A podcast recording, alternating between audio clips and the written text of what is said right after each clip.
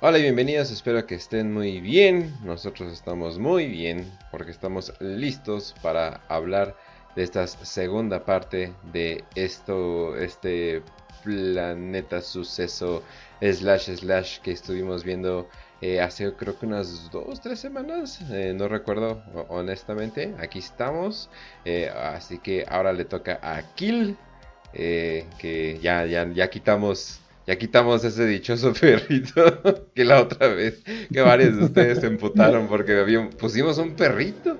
Nada más lo pusimos ahí como que en un, como que en una tacita y pues mucha gente como que tuvo un pedo con eso.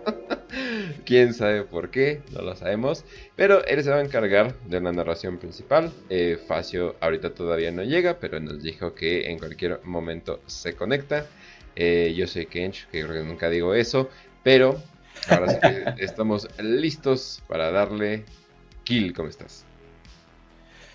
¿Qué tal, Kench? Ah, bueno, Nora no está fácil para decirle qué tal a Facio, pero por costumbre voy a seguir diciendo qué tal Facio.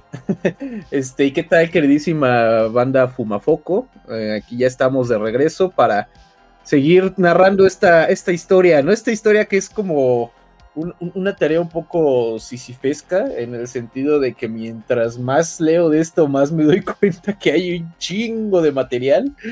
Pero por algún motivo nadie le hace caso. O sea, ha estado. Últimamente han dado en modo guerra de las bestias.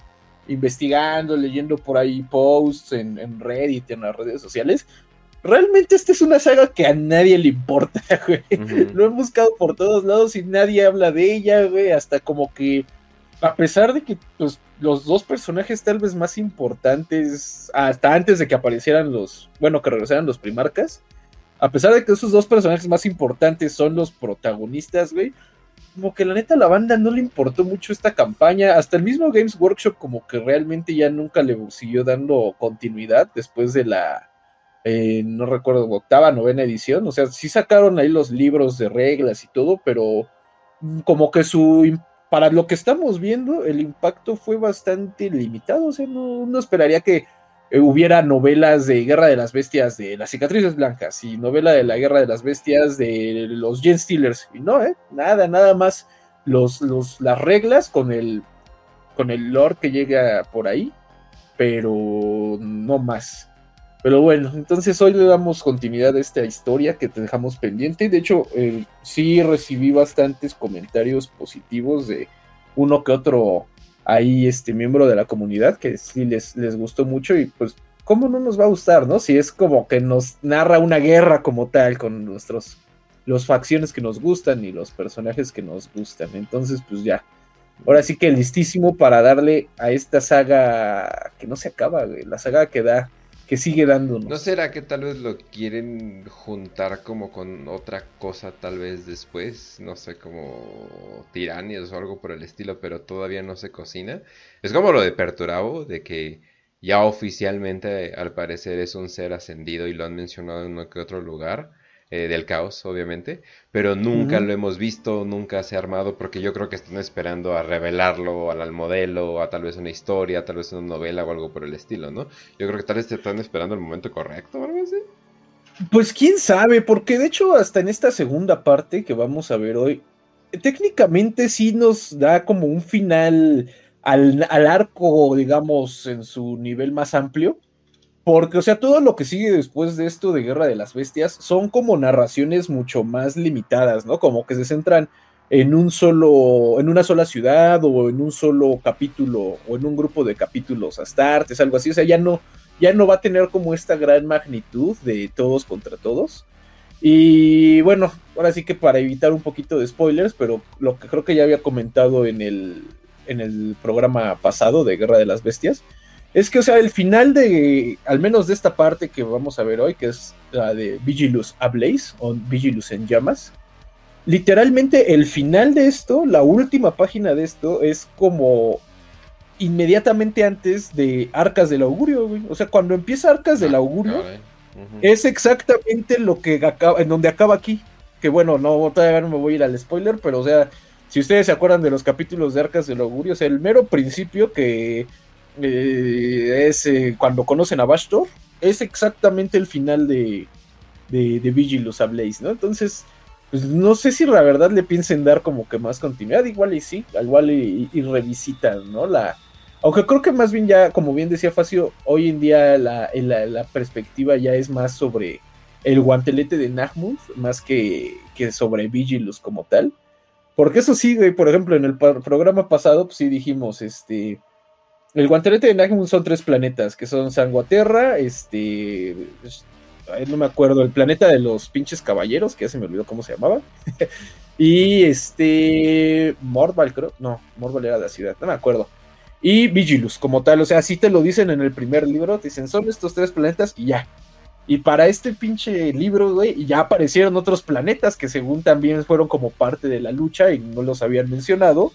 Y para las siguientes partes van a empezar a aparecer como más planetas donde están pasando como cosas más localizadas, pero pues creo que es como que una historia que crece no hacia adelante, sino hacia los lados, ¿no? Como que oh. en el mismo proceso estaban pasando otras cosas que no te habíamos dicho, pero lo podemos seguir estirando, ¿no? Indefinidamente, hasta donde haya historia. Mm, ok, ok. Pero bueno, pues vamos a comenzar porque tenemos bastante, bastante eh, camino que, que, andar para terminar de ver esta, esta historia. Em, y pues bueno, nada más por si hay alguno de ustedes que ya no se acuerde, como yo, porque no me acordaba, o si para no empezar desde cero, vámonos súper rápido con la, la recapitulación, ¿no? De qué pasó en el capítulo anterior, como tal. Que bueno, eh, habíamos quedado que Vigilus, pues era este, este planeta, que de pinche planeta desértico, bien feo, güey, donde no podías construir nada todo estaba lleno de dunas y si salías y te parabas en una duna, eh, te morías, ¿no? Porque la, pinche arena te, secaba así todo el cuerpo y te volvía una momia de Guanajuato. Eh, ¿Qué más? En el planeta, por lo mismo que era un planeta desértico, el agua era extremadamente escasa. Eh, ahí Facio nos explicó muy bien cómo la mayoría de la gente tomaba el agua así como de los pinches que quedaba atrapada como en pozos minerales, pero era un agua que no debía ser consumida por los seres humanos, ¿no? Era un agua toda pestosa, toda fea. Eh, también se cosechaba, por ejemplo, el sudor de los trabajadores en las fábricas. Ponían como rejillas en el piso y pues, si tú goteabas, güey, y caía el sudor, eh, atrapaban el sudor y se procesaba, ¿no? Ahora sí que ya no solo tenías las famosas papitas de cadáver, de clásicas de Warhammer, sino que en este caso también es agua de obrero explotado, ¿no? Porque usaban tu sudor, güey. Y se supone que hasta lo separaban así entre el H2O, la grasa que venía en el sudor, y lo utilizaban así como para comida, como mm. para otro uso. Y los minerales del sudor también los usaban para otras cosas, entonces pues realmente te explotaban hasta la última gota del sudor, ¿no? Cuando trabajabas en, en y bueno, también había por ahí otras fuentes de agua que eran las del Ministorum, que así bendecían el agua y la, purificaban así con pura fe, de puro rezar del emperador. Y el Adeptus Mechanicus, que también quedamos que tenía una presencia bastante fuerte en el planeta. Y ellos tenían su propia ciudad colmena, básicamente, que era la ciudad de Megaborealis donde por medio de una estructura gigantesca, altísima, que literalmente llegaba hasta el espacio, que se llamaba el elevador del Omnisaya, ellos lo usaban para conectarse con una eh, estación espacial en donde se procesaba, se capturaban meteoritos, se extraía todo el hielo de ahí y el hielo se mandaba literal por un pinche tubo desde el espacio hasta la Tierra y ya cuando llegaba así a la... Es la manera más cara que he visto en toda mi vida de crear agua. Pues sí, pero en el universo de 40k lo importante es hacer cosas picudas, hacer cosas perronas. No importa. Completamente ineficientes. Todavía con lo de los sudores, de, de los... Yo dije, oye, pero pues van a sudar de todas formas, ¿no? O sea, yo no lo veo como un desperdicio, lo puedes usar de grasita de cocina, al final al cabo, pues no sabemos dónde viene nuestra mantequilla, ¿no? O sea, como que chinga su madre, ¿no? Pero esto es como que vamos a utilizar un sistema que se debería usar para recolectar minerales preciosos o algo así, y lo vamos a hacer a hielo, güey, no mames. Hielo, güey. ¿No viste el, el, ese muñequito, la nueva mini que anunciaron del, del Mechanicus, güey? Del vato que oh, va así literalmente en zancos. Sí, el, pues zanco tirador, güey. El zanco tirador. ahí está, pero entonces. Que, es la persona que menos confía en su visión que he visto en toda mi vida. ¿eh? Yo uso lentes, ¿eh? Pero ese cabrón trae lentes especiales, obviamente, trae binoculares y aparte su rifle tiene una mira. O sea, es el güey que menos confía en su mirada que he visto en toda mi vida. Ah, tú no sabes, igual y con ese pinche mira y con los lentecitos te puede disparar a un cabrón que está a 5 kilómetros en la noche a través de una pared, güey. Y de paso le detecta ahí que tiene un cáncer, ¿no? Que le está creciendo un tumorcillo. Ay, ay, ay. Oye, pero o sea, imagínate. Y no usando la palabra de, meme, de, que ya tenemos aquí, de, de qué novela viene esto. Pero si ustedes quieren leer esto completamente, lo pueden leer en Vigilus Defiant, pero creo que ahorita estamos viendo los eventos de Vigilus Ablaze, estoy incorrecto completamente. Exactamente, correcto. Ah, de hecho, la primera parte que vimos en el capítulo pasado, la de la guerra de las bestias como tal, es de Vigilus Defiant, que es como tal el conflicto de los humanos contra los senos. Y ya lo que viene en Vigilus Ablaze, técnicamente ya no es la guerra de las bestias, ahora es la guerra de las pesadillas, que es ahora sí que la guerra de humanos contra el caos, ¿no? Ah, Entonces, digamos que es como la segunda parte. Aunque al final del día es exactamente el mismo conflicto, ¿no? Porque no, no hay ningún rompimiento de continuidad. Mm, ok, ok. Pero bueno, entonces quedamos, ¿no? Pinche planeta así feo, sin agua. Que en el planeta hay una pinche tormenta perpetua, una tormenta de arena, un remolino literal de arena que ocupa cientos de kilómetros de espacio y realmente nadie tiene el interés de irse a meter a ver qué hay ahí porque es casi, casi imposible. Eh, y pues ha estado ahí el pinche remolino toda la vida, ¿no? O sea, estaba ahí desde que llegó, desde que estaba el planeta. Eh, ¿Qué más? Y bueno, mm, creo que eso abarca, digamos, el contexto de dónde estábamos. Luego vimos que un día, por literalmente, se abrió la cicatriz maledictum. Mm, en este planeta, por algún motivo, no, aunque debía de haber quedado absorbido por la cicatriz, eh, no, no lo fue. Y al final lo que terminó siendo fue construyendo un, paso, una brecha entre la cicatriz que permitía pasar entre los dos lados de, ahí de la pinche apertura, ¿no? Y era una comunicación entre un punto de transporte y de comunicación entre el Imperio Nihilus, Nihilus y el Imperium Sanctus. Eh, también nos súper rápido, acordémonos que por ahí también, ah, junto con el agua, otro de los recursos más preciados del planeta era tanto su tecnología de escudos, que eran escudos psíquicos que protegían a la ciudad de estas tormentas de arena, y también existía un mineral que realmente nadie sabía bien qué era, existía un mineral que era una piedra negra, pues no, creo que nosotros sabemos bien qué es, mm. pero bueno, al menos en este planeta nadie sabe y simplemente como que ah, la minaron a lo Ah, ok, sí, sí, cierto, sí, cierto, por, eso... Pues técnicamente no hay como que una explicación, pero pues hay como que si tú no comías plomo de chiquito, güey, pues puedes hacer la, conexión, ¿no? De, ah, mineral oscuro, Ah, aquí no pasó la cicatriz maledictum. Ah, ya, este, monos juntos ser fuertes. Ah, ya, ah, por eso mi papá perdió el cabello a los 19. Ah, ya. sí, entonces el chiste es que el planeta no era un gran lugar, ¿no? Pero al final del día tenían un chingo de gente. Eh, ¿Qué más? Eh, y pues ya, básicamente sobrevivió este pinche paso. Algo que está curioso, güey, y de hecho sí lo mencionan de forma muy, muy, muy por encimita, muy de pasadita en el, en el primer libro, es que este no es el único paso, güey. En la cicatriz maledictum, o sea, el, paso en el que, estamos hablando es este, ¿no? El famoso guantelete de Nahmuth, que lo formaban estos, al menos en un primer momento, estos tres planetas pero si dicen algo así de este es uno de dos pasos. ¿Mm? Y el segundo paso, en, el, en este libro, Vigilusa Blaze, viene un mapa de la cicatriz maledictum. Y sí te dicen así como de, ah, mira, aquí está la cicatriz en toda la galaxia, aquí está Terra, aquí está este el guantelete de Nahmuth. Pero si tú ves hasta la orillita de mero abajo, güey, se ve que hay otro paso, pero ese paso pues no, ni no, no nos dicen cómo se llama, no nos dicen qué pedo ahí, güey, no nos comentan realmente nada de nada. Entonces ahí tómenlo como una pequeña nota ahí al pie de página, que existe otro paso del que no sabemos absolutamente nada. Eh, y bueno, entonces teníamos este paso que se, se abre, acá hay Cadia, se abre la cicatriz, se queda el, este paso ahí abierto.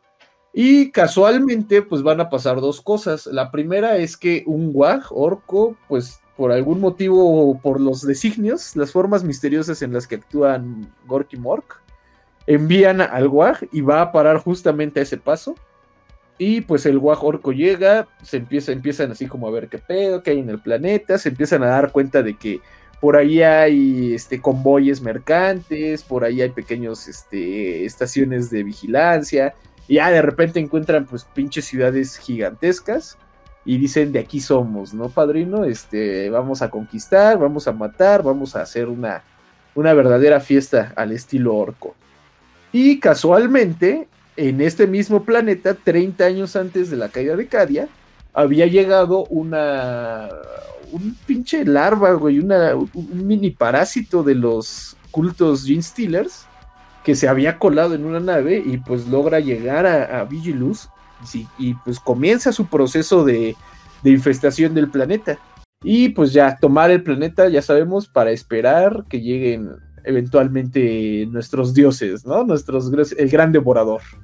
Pero bueno, el gran devorador no, no lo vamos a ver en estos libros, al menos hasta donde yo he llegado. Si ustedes ya leyeron más, ahí digan en los comentarios, digan, ah, ¿quién no sabe? Sí salen, sí están por ahí, pero no se han visto. Pero bueno, entonces ya básicamente tenemos ese pedo. Eh, se da este proceso de, que llegan los, las dos invasiones de, de Gene Steelers. Ah, no, y mentira, se me olvidaba que quedaba eh, en el norte del planeta. Ahora sí que lo más cercano al polo norte, el punto habitado más cercano, que se conocía como Calex Bane o el azote de Kalek. También ahí existía una ciudad colmena, pero más importante que esa ciudad colmena, ahí existía un, eh, una puerta de la telaraña, un portal de la que te podía comunicar con la telaraña. Y pues justamente cuando se abre la, cicatriz, pues los pinches este, Drucaris, ¿no? Que viven ahí en la ciudad perdida de, la ciudad imposible de Comorra, pues se dan cuenta que hay una salida de la telaraña que da justo a donde se está abriendo la cicatriz. Entonces, pues por pura curiosidad, por pura castrosidad, van a ver qué, chingados está pasando ahí. Y pues lo que se encuentran es pues la entrada, ¿no? A, una, a un mundo habitado. Y pues ya ven que casi no son castrosos esos güeyes. Entonces dijeron, pues cámara, vamos a, hacer este, nuestra, nuestros raids, vamos a estar invadiendo, vamos a estar molestando a la gente y vamos a secuestrar a, a tantos pringados, pongamos, este, nos encontremos, ¿no? Y nos los llevamos a Comorrag y los hacemos cortinas, güey, o los hacemos, este, los hacemos descansapiés, los hacemos otomanos, no, no la tribu, sino el mueble, y en fin. Entonces, pues ya vemos que este planeta, sin deberla ni temerla, de un día para otro termina convirtiéndose, pues, en el centro de no una ni dos, sino tres invasiones senos. Y pues como tal, eh, el imperio no va a dejar que esto sea así de fácil, ¿no? Y van a, Gilliman eventualmente se entera del desmadre que está pasando ahí y pues le va, hace un llamado, ¿no? Hago este llamado donde eh, plantea pues eso, ¿no? Hacer eh, eh, este, este paso es fundamental, es un punto estratégico fundamental para el imperio y no lo podemos dejar caer absolutamente por ningún motivo. Entonces todas las fuerzas del imperio vamos a centrarnos en aguantar vara, ¿no? En liberar este, Vigilus y eventualmente mantener el control del el paso, ¿cómo se llama? El paso, el guantelete de Nahmund. Mm. Eh, ¿Qué otra cosa? Adicionalmente habíamos visto que también una banda de, eh, pues, ¿qué será, ¿No? De, sobrevivientes de las guerras de la plaga, en este caso unos marinos de, de la plaga de Norgol, también habían ido a dar al planeta y se habían ido a refugiar en la ciudad colmena de Dontor, no, sí, ¿no? De Dontoria, donde pues básicamente lo habían tomado para esparcir esta plaga de esta enfermedad nada agradable que se llamaba, bueno, como si hubiera enfermedades agradables, ¿no? Pero bueno, una enfermedad más desagradable que de costumbre, que era la famosa viruela Geller, que al final del día lo que sea era que la gente se terminara pinche fusionando, ¿no? Así con los refrigeradores, güey, y con los tornos de soldar y con cualquier maquinaria que se encontraran. Y pues se formaban esta. Ándale. Y no, y está más chido el efecto, güey, porque formabas estos pinches monstruos enfermos, güey, pero que también eran mitad máquina, pero que aparte se sentían tristes porque la gente los discriminaba y hasta formaron así como su, su grupo de apoyo, ¿no? Así de, ah, oh, están Hay unos, hay unos con manos de tostadoras, cuerpos de refrigerador por ahí. Yo quiero esos modelos, güey, no mames. Eso es demasiado caliente hasta para Games Workshop, güey. Too hot for TV. Eh, y pues ya me parece que es éxito. Sí, güey, no, no, el, el, público no está listo para esto. Dentro de 30 años, tal vez. Pero bueno, pues básicamente era esto y eh, estas eran como las grandes fuentes de batalla que se abrieron. Y pues eventualmente eh, pues el mensaje llegó al papá de los pollitos, ¿no? Al más importante de todos los Space Marines, que era Pedro Cantor, pero también le llegó a, a este Marnius Calgar, Ya Marnius Calgar, pues usa su pinche compadrazgo, güey, influyentismo, nepotismo, para armar pues una fuerza de defensa y se le dice, pues, ¿saben qué? Jálense, güey, vamos a defender este guantelete de Nahmund hasta que lo logremos este, recuperar. Y pues ya, si ustedes quieren saber más exactamente de cómo se defendió ahí el, planeta de Vigilus, pues váyanse al capítulo anterior, ¿no? Entonces, em, ¿en qué nos quedamos en el capítulo anterior? Bueno, habíamos concluido durante una gran batalla que fue el asedio de la ciudad de Ciudad Colmena de Mordvals. Habíamos quedado que esta ciudad estaba dirigida por uno de los eh, dirigentes más importantes del planeta, que era este el señor Deinos Agamemnus, que junto con un, grupo de bastante nutrido, eh, nada, nada, nada de que despreciar, que era un grupo de puños imperiales, cicatrices blancas y eh, cicatrices blancas, y por ahí unos pinches ángeles oscuros que se habían ido a, colar al, desmadre, habían organizado la defensa de esta ciudad de Mordval eh, contra eh, el avance de una columna de orcos, especialmente de estas ciudades que habían construido los pinches orcos así con basura y con chatarra, que se conocía como el, el clúster orco occidental, ¿no? Que eran pues sus pinches fábricas y talleres y ciudades y lugares ahí donde dormían los pinches orcos. Entonces, pues armó este choque de frente. Fue un choque bastante complicado, donde hubo peleas de todo, hubo desde guerra de trincheras, eh, pelea de titanes, peleas de eh, puños imperiales así construyendo eh, fortalezas así improvisadas y finalmente pues una carga tanto de caballeros imperiales como de eh, cicatrices blancas y eh, ala del cuervo, ¿no? Estos grupos de Space Marines en motos, que la neta es una combinación chida, no sé por qué no, nunca la habíamos visto en otro lado, ¿no? Pinches ángeles oscuros en moto, están como, como olvidados y aparte pues los pones con los que siempre andan en moto, ¿no? Entonces sí, o sea, fue una buena imagen mental porque no hay nada de arte eh, oficial de esto. Oh. Ahí si nos estás oyendo, voy, te, te, hago, te hago un encargo. No te voy a pagar nada, güey, pero ojalá y te animes. no, porque una vez alguien del grupo le dije, ah, estaría chido que hicieras un dibujo de tal cosa. Pero, o sea, fue como literal la sugerencia, ah, sí, es el dibujo. Y después me mandó un mensaje, pues aquí está tu dibujo, güey, son 200 pesos. Y así, ah, chinga tu madre. Oh. Obviamente no le pagué nada, pero sí me sentí que, que abusaron de mi confianza. No lo hagan, banda. Es muy feo. No, esos, e, esas facturas sorpresa nunca se sienten bien, la verdad. Simón, como cuando te estás bien feliz, así, ah, ya me cayó mi quincena y de repente te sale, ah, la anualidad de la tarjeta de crédito, así de, no. sí. Pero bueno, casos de la vida real, banda. Esos más, eso, esos errores no los encuentras en Warhammer, güey. Ni Warhammer es capaz de retratar esos sentimientos de, horror.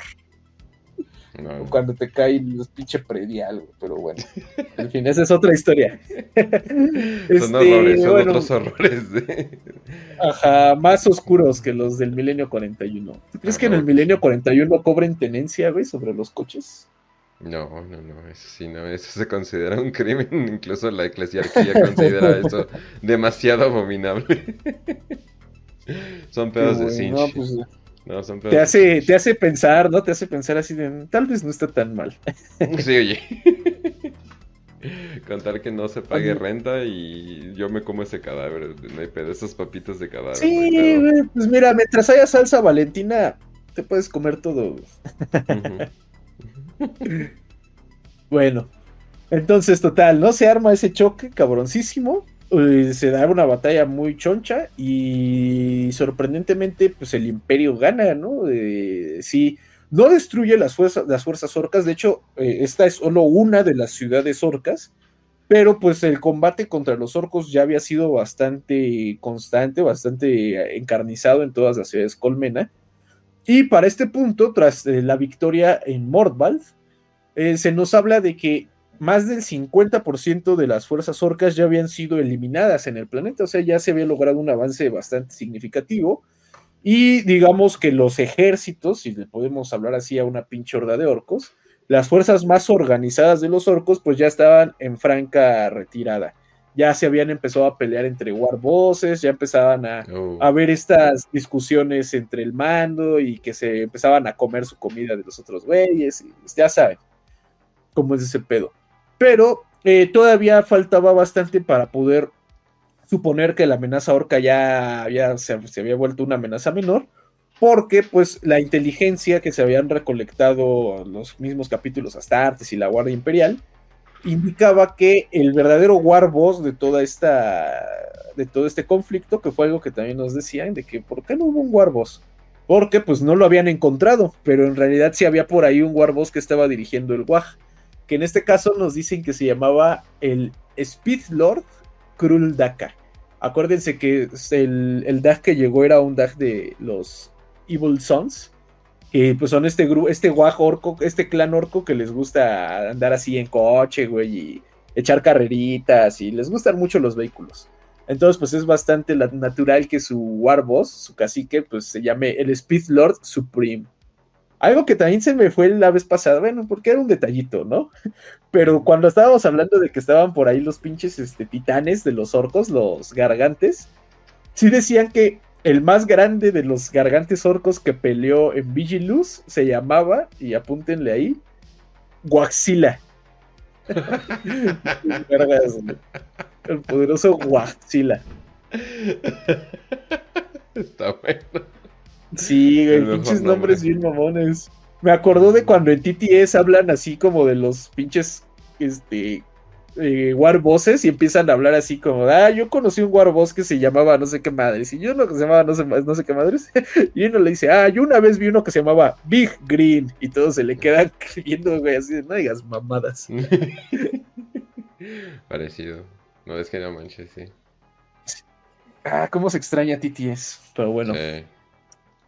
Entonces, no, no pues. Está la eh, serie que hicieron, ¿eh? pero no es lo mismo, definitivamente. yo la intenté ver, pero no la entendí. O no sé, como que no, pues como ah, no tiene ese pedo de, de, Vampire Masquerade, o no sé cómo se llama. Es, sí, es, no le encontré la gracia. Como que es otro. Es un pedo muy distinto, pero más que nada se metieron porque esa compañía tiene un programa que tú te afilias, o sea, pero es literalmente nada más. Quiero hacer una serie de fans quiero, no sé qué, o sea, ellos tienen como que su cuestionario, lo mandas, hey, ya eres afiliado, y ya y te dejan hacer absolutamente lo que quieras con su franquicia. Entonces yo creo que por eso lo hicieron, se sintieron seguros. Está buena, pero pues, es que como que sí se extraña el pedo de Warhammer y todo eso. Sí, pues bueno, ya con esto, sabiendo esto, pues prepárense, la semana que entra empezamos Vampire de Masquerade para prietos. Yo voy a hacer un video de, las clases, pero eso va para la voz. hay malditos obsesionados vampirescos, todo eso. Eh, sí queda, pero no tiene tanto lore. Y no, eh, es más, apenas si ah, tiene libros. No, apenas si tiene libros. Ah, sí, es más que nada como... Es que es el mundo real, o sea. Ah, ya. o sea, el, juego como que se superpone al mundo real y es como, ok, todos los mitos más o menos que has escuchado posiblemente son reales, ¿no? Eh, hay, de, hay una compañía que hace carne de Mónica para eh, y cerveza de Mónica para que los esposos lleguen enojados y le peguen a sus esposas. Eso es verdad, por cierto. ¿eh? Pero hay, ¿cómo se llama? Drácula es el CEO de Nestlé. O sea. No mames, güey, sí, eso es lo más lógico. Ahora, no tengo ninguna prueba, pero tampoco dudas que eso sí es de verdad. Ajá, o sea, hubo una guerra entre Tesla y otro. Y, ah, Tesla quiso conquistar el mundo. Hay nazis en, en el centro de la Tierra porque la Tierra es vacía. O sea, absolutamente todo se combina. Ajá, o sea, absolutamente se todo. Escucha bien vergas, güey. Está bien vergas, o sea, se como que combina todo pero las campañas las haces en... No, te cuento, yo vivo en Cuapa, ¿no? Es así de, no, pues estás en Cuapa, ¿no? O sea, o, eh, tú eres un, no sé, solías... Eh, es que puedes jugar como vampiro, como persona, como hombre lobo, como lo que sea, ¿no? Pero, o sea, tú eres una persona y vas a cazar vampiros, pero antes solías recolectar basura, ¿no? O sea, pero y... Y luego vas a la tienda, tienes dinero, o sea, todo, o sea, no es como que me imagino cómo suceden las cosas, sino todo está basado en el mundo real, entonces esos sistemas funcionan bastante fácil y meterte en peleas es increíblemente complicado y tiene muchas consecuencias como en la vida real, ¿no? O sea, se escucha bien vergas. Ajá, está, está padre, se llama The Dark, The, Dark World o World of Darkness, perdón. Eh, Wolf es World of Darkness y está bien hecho, o sea, pero es su historia, o sea, ellos inventaron sus personajes, empezaron su universo porque World of Darkness te dice, órale, ve, no es tanto como referencia, sino más bien como que la propia historia de sus propios personajes. Está interesante. Un día, un día les hago un video para, eh, para meterles la idea principal y ya, ya como que ah, ahí ustedes pues investiguen. Ya ves que cada rato nos dicen, ¿cuándo van a hacer un programa de otra franquicia? Pues ya de esa, güey, ¿para qué hacemos uno de Halo o algo así? pudiendo agarrar una franquicia que nadie conoce, güey, que está bien. Güey, podríamos hacer como un adeptos ridículos de Halo conmigo porque no, nunca jugué un Halo. Entonces sí, pero sí, me interesa mucho. ah, pero me interesa mucho. Entonces, y pues creo que fácil, sí. Entonces, ah, por cierto, ya llego fácil. ¿Qué onda, qué onda, gente? Aquí estoy un poco tarde, pero aquí andamos. No te perdiste. Eh, Literalmente, o sea, según empezamos hace rato, güey, y no hemos avanzado nada, güey, por andar platicando pendejadas. Pero sí, pues, si quieres, un día lo hacemos con ese del Halo, pues está chingón, también tiene sus cosas olor, ¿eh? En especial lo del Flood está muy, muy bien escrito. Ahí está, ya, ya escucharon a Facio. Cuando lleguemos a 10.000 suscriptores, este especial de Halo. Oh. Pero no se pone las pilas la gente, entonces vale en verga. especial de Halo, invitado especial, Dan Abnett. Al fin lo traemos y no hablamos nada de Warhammer Hablamos de Dredo, no sé. Este, ¿qué más hace? ¿Qué más escribe? Bueno, quién sabe, pero. Aquaman, güey, aunque no lo crean, Dan Abnett escribió Aquaman en algún momento. Ah, bueno, pues la gente tiene que comer, no lo culpo. Este.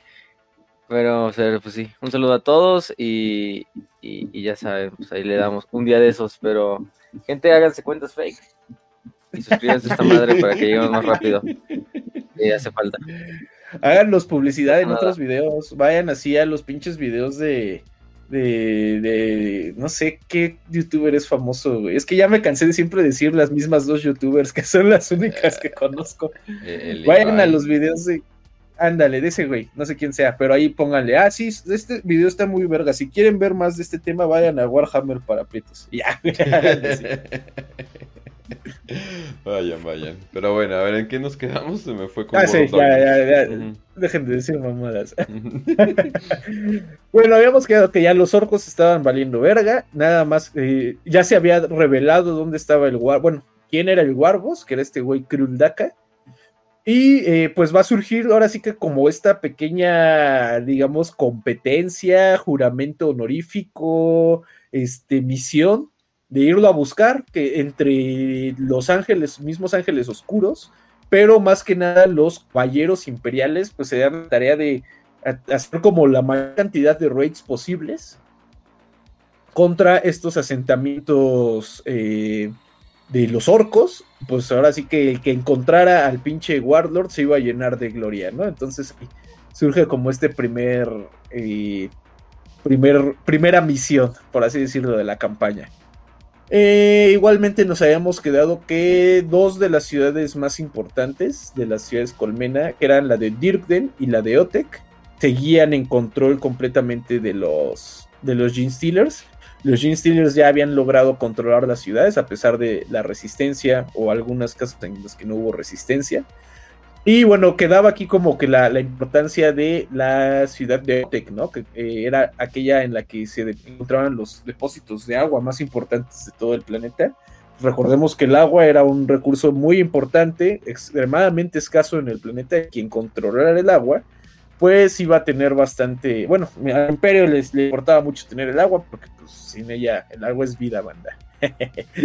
Eh, aquí, eh, igual esta parte queda como en puente, digamos, como en una mini campaña, eh, porque recordemos que había un libro por ahí de los de la Dead Watch, de juego de rol, hablando de juegos de rol, donde narran toda la campaña por recuperar los estos pinches este, depósitos de agua.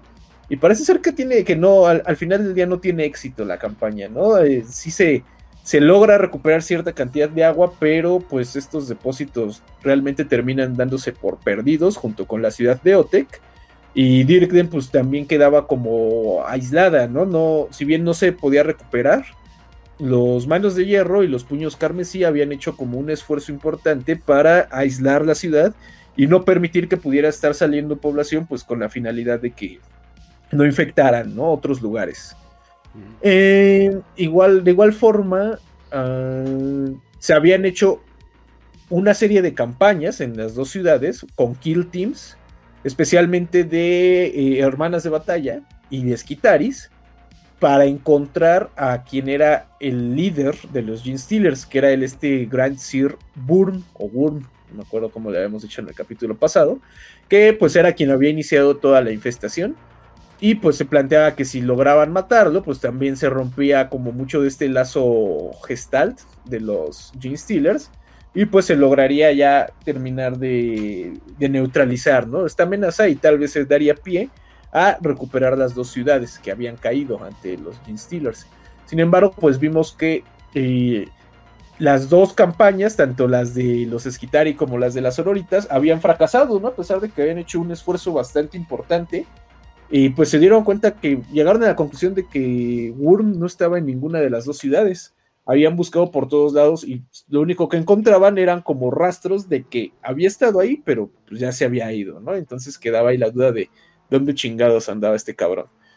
Eh, ahí también eh, habíamos, había que nada más hacer la, nota al pie de página, que en la ciudad de Mega Borealis, que era, digamos, la ciudad donde el Adeptus Mechanicus tenía como más fuerza, eh, tanto los mismos Esquitari, bueno, el Adeptus Mecánicos, como los Manos de Hierro habían hecho una campaña bastante cabrona, pero no había tenido tantísimo éxito, ya que si bien sí habían eh, neutralizado a los a la mayor parte de los Gene Stealers que estaban en esa ciudad, que se habían eh, infiltrado, pero al Mechanicus, eh, tampoco los lograron expulsar, sino que simplemente los dos grupos como que ganaron control de distintas partes de la ciudad y pues se quedaron ahí como en un en una guerra estancada, ¿no? Ninguno podía avanzar eh, en territorio del otro. Ah, otro punto que también hay que tocar, que estaba bien pendejo, güey, y lo hablamos en el episodio pasado, pero ahora sí es de importancia, es la presencia de los Esquitari, digo, los de los Esquitari, de los Eldar, de los Azuriani en, la, en, la, en Vigilus. Habíamos quedado que los Azuriani habían entrado al planeta para investigar qué estaba pasando con la puerta a la telaraña y con las invasiones de Ukari. Y en algún momento habían intentado como eh, penetrar en el edificio donde se encontraban el, el, gobierno del planeta, que en este caso ya era un gobierno de guerra encabezado por Marnius Calgar. Y pues sin embargo, los eh, marines de la Guardia Victrix habían interpretado pues la entrada de unos Eldar como que eran los Eldar oscuros que estaban atacando Calex Bane. Por lo tanto, pues rápido fueron y se los chingaron, ¿no? Pero pues el problema es que esto pues le terminó cayendo mal a los pinches Eldars de la, del mundo astronave IHAM, IHAN creo que se llama, Y pues esto no les había caído en gracia. Por lo tanto, en lugar de ahora estar haciendo estas este, partidas de investigación hacia Vigilus, ya eran partidas de combate como tal, ¿no? Estaban intentando vengar directamente al, al Farsir que habían matado en los Ultramarines. Y pues en cierta medida hasta su objetivo era acabar tanto con el, el Senado de Vigilus como con Marnius Calgar, o sea, encontrarlo y vengarlo, porque pues, y vengar a su Farsir, porque pues para ellos Calgar había sido el responsable de, esta muerte, ¿no? Entonces por un momento pensé que decía Kraftwerk, es Kraftwerk Heimhan. Ah, por un momento leí Sam Hyde a la verga, dije, Kraftwerk Heimhan. no, a la verga. Efectivamente. Te voy a matar, Calgar. en el ring, no, en la vida real. Ah, solo como tres personas van a entender eso, pero bueno. Pendejos. Eh, ¿Qué otra cosa? Y bueno, ya para este punto, ahora sí que ya habíamos visto lo que había pasado al final del episodio pasado, ¿no? Eh, a haber rumores de que estaban pasando cosas extrañas en los puntos más altos de las ciudades colmenas, literalmente en las, en las agujas, en las spires más altas. Se empezaba a hablar de la aparición de, de seres monstruosos, gigantescos, de dragones, de buitres con forma humana, que pues estaban ahí matando, ¿no? Y comenzando como esta campaña de terror. Y pues eh, finalmente Calgar pues, es el experto de todo lo que es guerra contra eh, marines espaciales del caos. Cae en cuenta de que está habiendo una invasión desde el cielo hacia la, digamos, hacia abajo, hacia la tierra, comenzando con las puntas de los edificios, de nada más y nada menos que marinos espaciales del caos. Y esto se va a ver confirmadísimo cuando los Raptors de la Legión Negra, o sea, estos pinches marines espaciales con jetpack, que ahí medio vuelan y que tienen garritas en lugar de pies, empiezan a, de un día de repente, pues empiezan a transmitir un mensaje, ¿no? Así como que con sus pinches bocinas o con antenas empiezan a transmitir en, todos los medios de comunicación del planeta un mensaje enviado por nada más y nada menos que Harken, el reclamador de mundos. Argen, el reclamador de mundos, pues eh, eh, enviaba este mensaje señalando que el planeta de Vigilus había sido, pues, eh, puesto en la mira de nada más y nada menos que el architraidor, ¿no? Este, Abaddon, el, saqueador. Y que, pues, el planeta estaba marcado para su conquista. y e igual, finalmente, en un momento, Harken baja como tal ya al planeta, a la superficie del planeta y desde la punta de la ciudad colmena más alta, de la, del spire más alta de la ciudad colmena de Storval, decreta que el planeta le quedan 80 días y 80 noches en pie, ¿no? Después de estos 80 días, 80 noches, el planeta va a ser completamente este, conquistado por la Legión Negra en nombre de Abaddon. Mm, entonces, ah, y una más, una más que también quedamos pendiente la vez pasada, al final del día en Kalek Bane, habíamos visto que se estaba dando ya este enfrentamiento de Drukaris con la Guardia Imperial. La Guardia Imperial había ido idealmente a encontrar pozos de agua que pudieran explotar, porque pues, recordemos que Kalek Bane está ya cerca de los polos. Pero pues lo que se encuentran es la pinche puerta a la telaraña, ¿no? Así como, ay, güey. Y entonces ahí identifican que pues este es el punto de salida de los Drukari, ¿no? Es donde se está iniciando, se están saliendo estos pinches raids Drukari. Sin embargo, cuando la Guardia Imperial dice, bueno, pues ya cámara, vamos a darles en su madre, y llegan ahí con unos tanquecitos y llegan con tropas a la puerta de la telaraña, lo que se dan cuenta es que de ahí no van a salir Drukaris, sino que lo que van a empezar a salir son marines rúbrica y hechiceros. Porque pues los mil hijos también ya habían estado investigando la telaraña y habían encontrado la salida. Entonces, pues ya vamos a tener una invasión también ahí de los mil hijos del planeta. Entonces, como se dan cuenta, casi le hacen un pinche atentado ahí al, al, Calgar, ¿no? O sea, de que está el cabrón en el. llama como una reunión de emergencia con todo el senado de Vigilus para ver este pedo de que Harkem acaba de, decir que ya viene pues sábado. Sí. Y les dejan caer como un Helldrake a través de la, pues, del techo del senado así de, de Vigilus y pues nada más es porque está la Victrix Guard en ese momento ahí presente con, El Padrino 3. Con el que lo salvan, güey, si no, se lo cargan ahí a la, chingada. Pero sí, pues ahora es como la cuenta, como la cuenta regresiva de no mames, yo vine a Abdom, ¿no? O sea, este, viene el pinche huracán Katrina, así, y este, no es cuestión de tiempo, no sé, puta, cuenta regresiva así a lo largo de todo el tiempo del planeta, güey, así, tin, tin. Sí, entonces, nada más quería agregar esa parte. Sí, no, no, correcto, correcto. Y pues sí, justamente aquí es donde ya digamos que agarra inicio como tal ya la nueva historia, la historia de esta segunda parte, donde pues ya vemos que es inminente la llegada del caos, o sea, ya, ya no hay duda de lo que está pasando.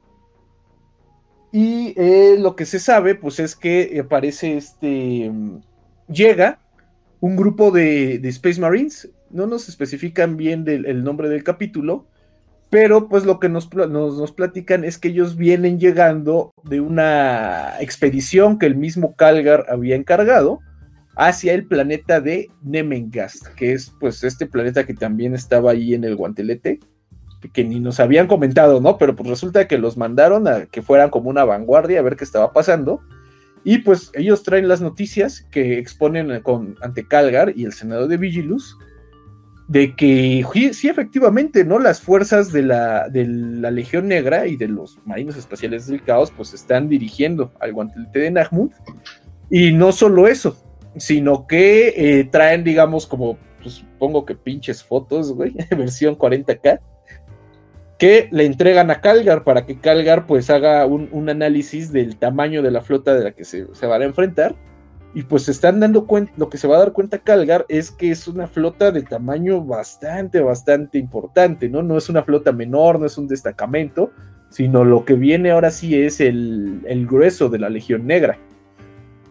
Y eh, pues bueno, en este punto, tanto Calgar como el Senado de Vigilus comienzan a, investigar, a, discutir estos, estos sucesos y pues se decide por una estrategia bastante arriesgada, ¿no? Pero que, es, digamos, la más viable que ellos ven. Ellos se dan cuenta que a pesar de que el imperio ya está recuperando mucho control sobre la superficie de Vigilus, pues todavía no se puede decir que el imperio va a ganar, ¿no? Ni siquiera que, que estén en camino a la victoria, sino que simplemente se han tenido como importantes, pero la guerra todavía va para largo, ¿no? No tenemos señal de que ya vaya a terminar.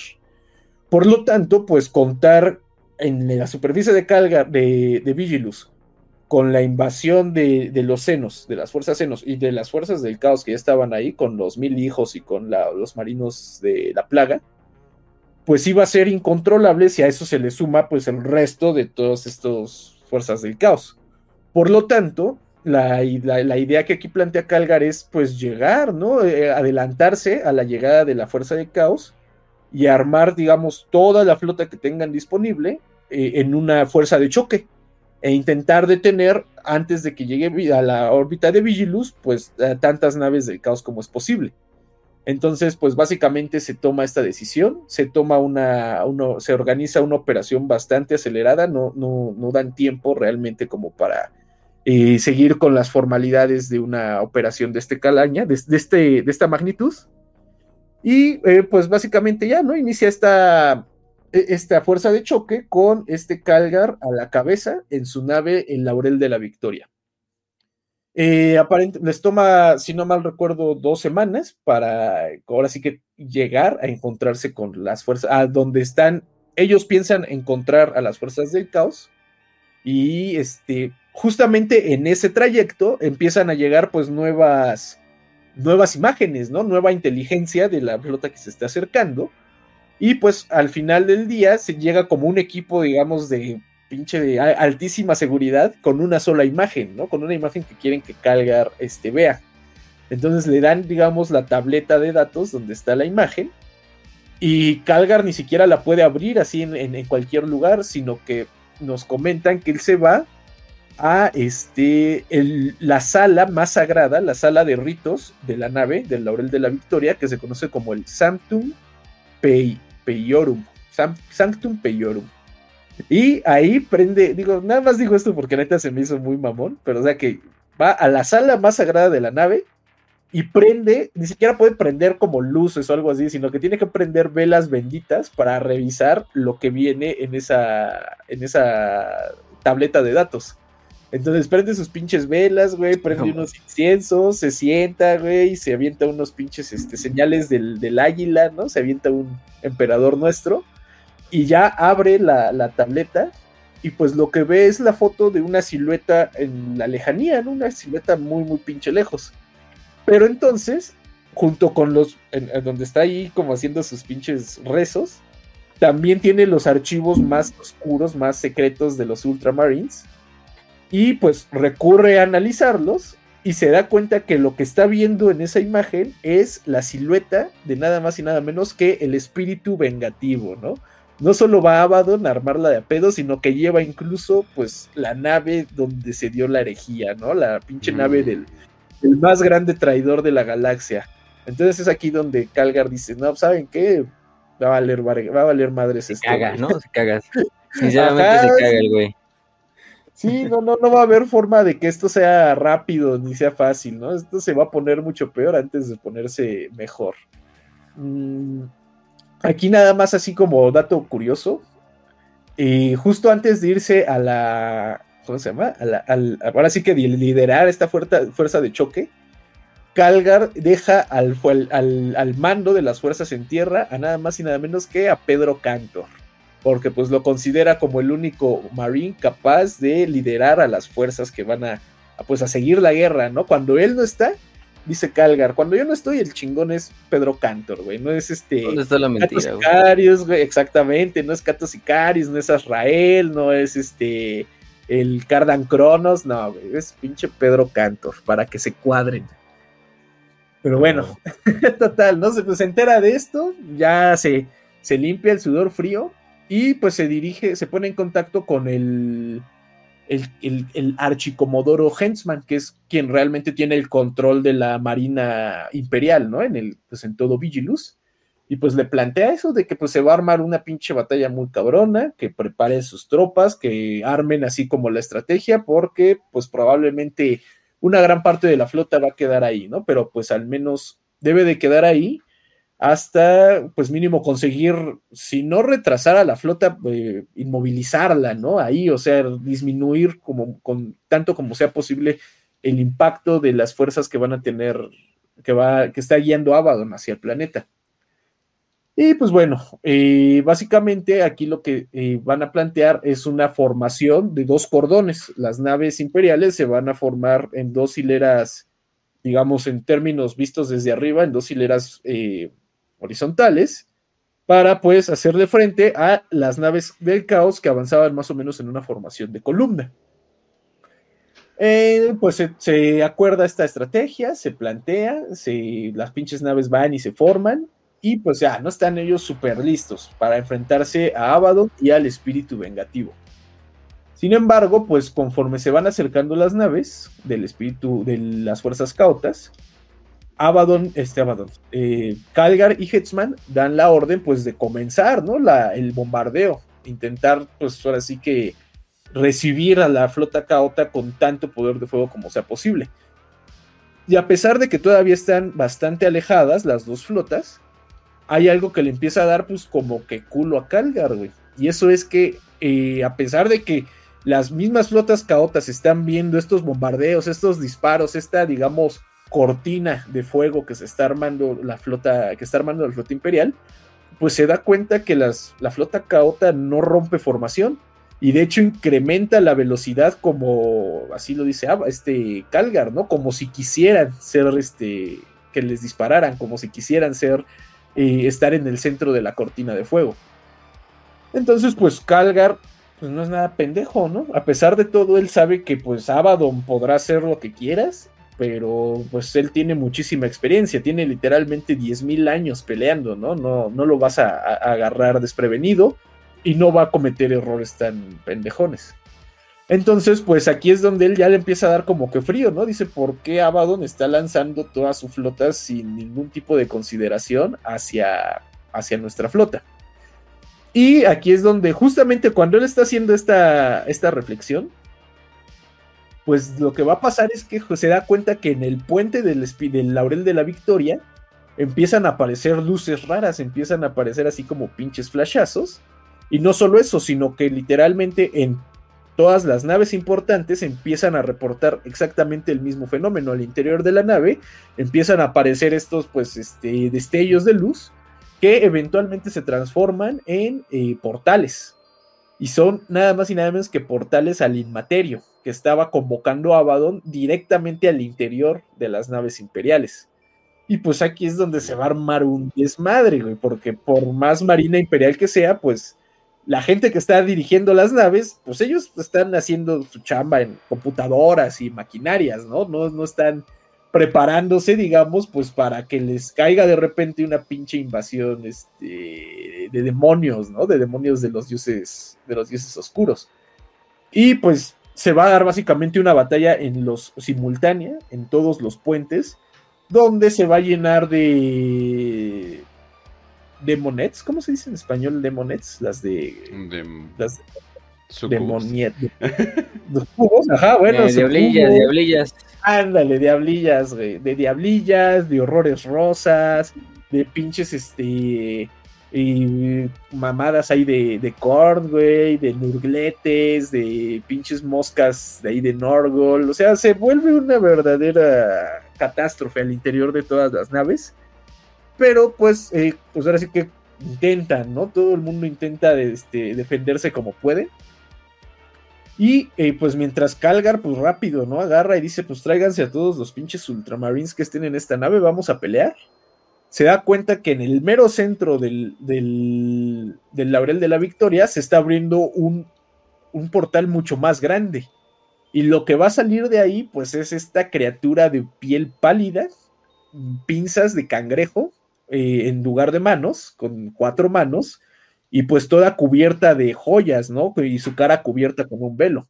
O sea, había tomado el puente de la, de Laurel de la Victoria, uno de estos guardianes de los secretos de Slanesh, ¿no? Uno de estos grandes demonios, que bueno, en este caso se le conocía en particular a este como el acechador pálido, o bueno, a esta, porque al menos en el libro sí utilizan los pronombres femeninos, ¿no? No sé qué tan válido sea que los demonios tengan sexo, pero al menos sabemos que esta es... Intercambiamos, no hay pedo, es de se identifica como mujer, como femenina. Y pues bueno, eh, la Guardia Victrix y Calgar pues le intentan plantar batalla, ¿no? Al, al, acechador pálido. Se cuadran, güey, y pues comienzan a darse en la madre, pero pues el acechador pálido realmente es un gran demonio, güey, es, ya son palabras mayores. Y pues sí, le dan la madre con, su lanza, y va armado con una lanza, con un escudo, y pues con sus pinches este, tenazas y pues sí se chinga la Guardia Victrix, güey, sí le mete una, buena madriza. Y pues el Calgar agarra y él también se cuadra, güey. Y él trae los guanteletes de ultramar, ¿no? Sus pinches manotas gigantes que, con las que siempre anda. y comienza él a pelear directamente con el acechador.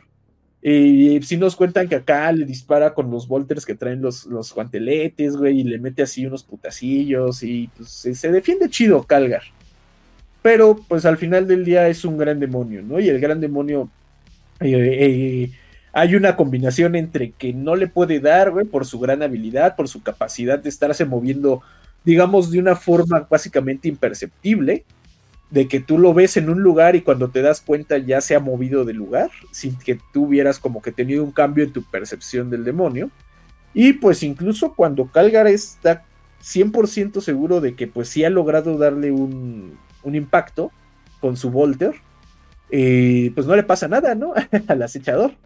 Entonces el acechador pues comienza a acercarse, comienza a reducir la, distancia entre Calgar y ella, hasta que pues y, finalmente eh, Calgar intenta pues soltarle acá un pinche puñetazo con sus manotas de Calgar, lo cual no tiene nada de éxito y cuando se da cuenta Calgar, mocos, güey, le pegan con la lanza directamente hacia una lanza dirigida hacia su pecho pero pues Calgar es picudo, güey, y rápidamente la pesca la lanza, bueno, al menos la punta de la lanza, con la palma de sus manos, la, logra como aprisionar.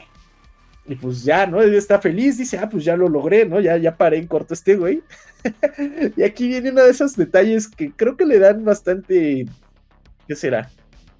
hacen muy, muy, muy, muy certero el lore, muy, muy lleno de vida, pero también como que en cierta forma es así de, eh, no necesitábamos ese detalle. Porque entonces Calgar logra atrapar la punta de la lanza Y sí dice así en el texto, dice, y sin embargo, la punta de la lanza estaba toda cubierta de fluidos, de nameless fluids, ajá, fluidos sin nombre. Lo cual hizo que a pesar de que Calgar utilizara todas sus fuerzas, la lanza pues se resbalara entre sus manos. oh no. Ojalá pudiera agarrar esta lanza, pero está llena de cum. ¿Por qué, lanza, ¿Por qué huele a piña la lanza? No, verga. No, no mames.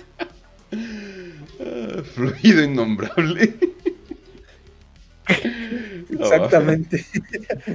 y pues ya, ¿no? Pero lo que uno podría esperar de. así a veces, o sea, porque cuando quiere escribir cosas sexuales parece niño puberto describiéndole qué pasó a su mamá. Hay un fluido indescriptible aquí, mamá, no sé qué pasó. Ay, mira, me levanté y tenía los pantalones así. Perdón, mamá, no sé qué pasó.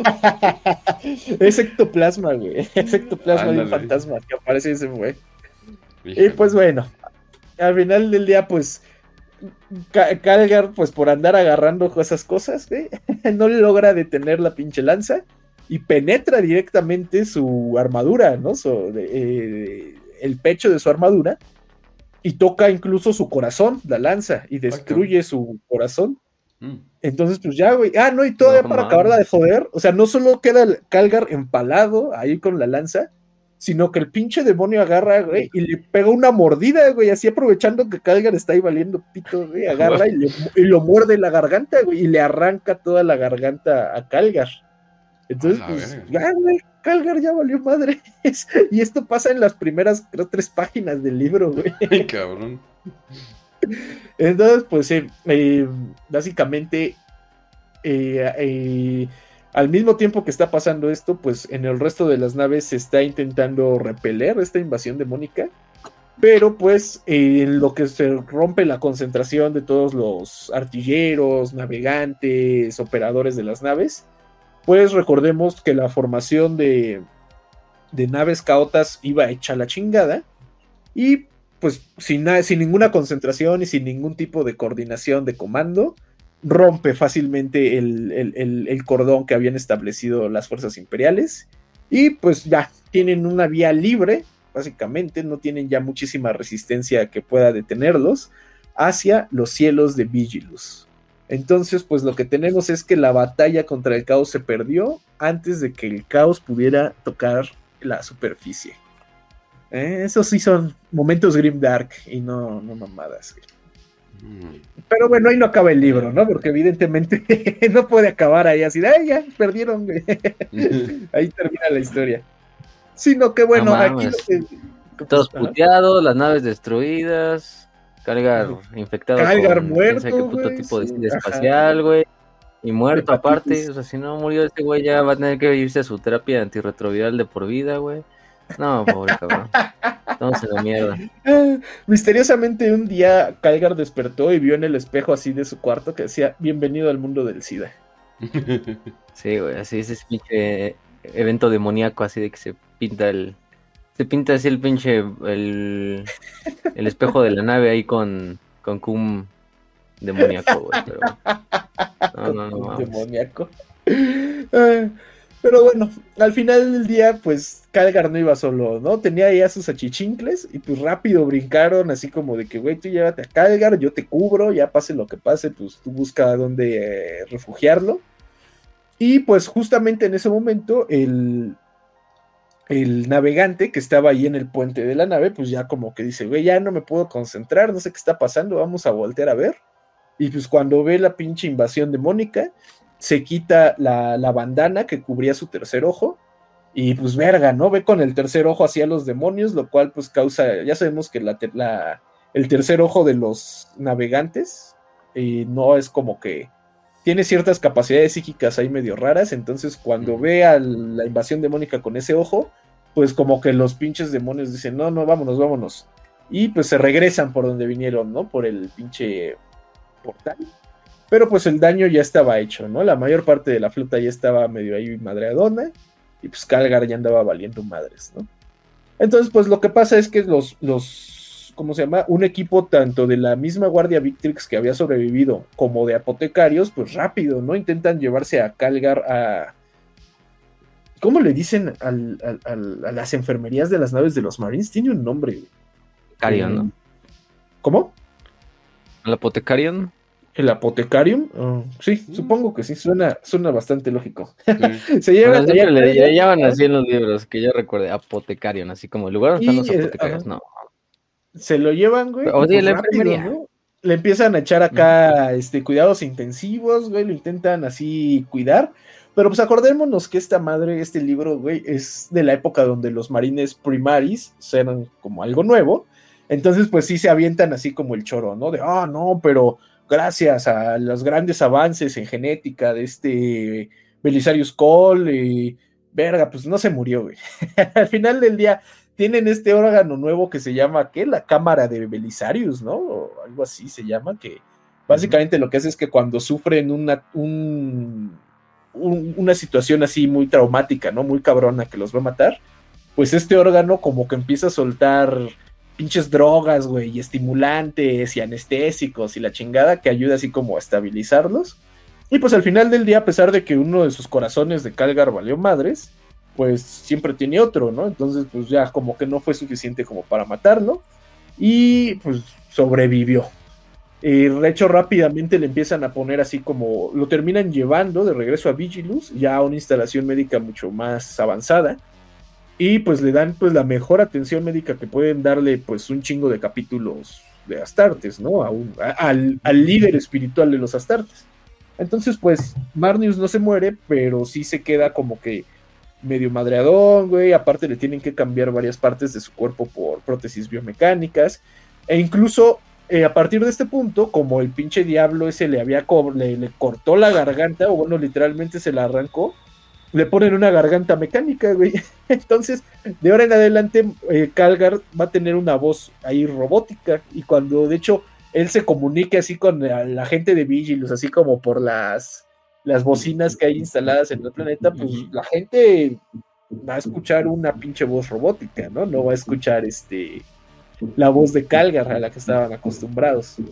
Entonces, pues ya queda ahí como, como dato cultural, que para futuras ediciones si se imaginan hablar a Calgar, imagínense pinche voz así de, de robotcito, ¿no?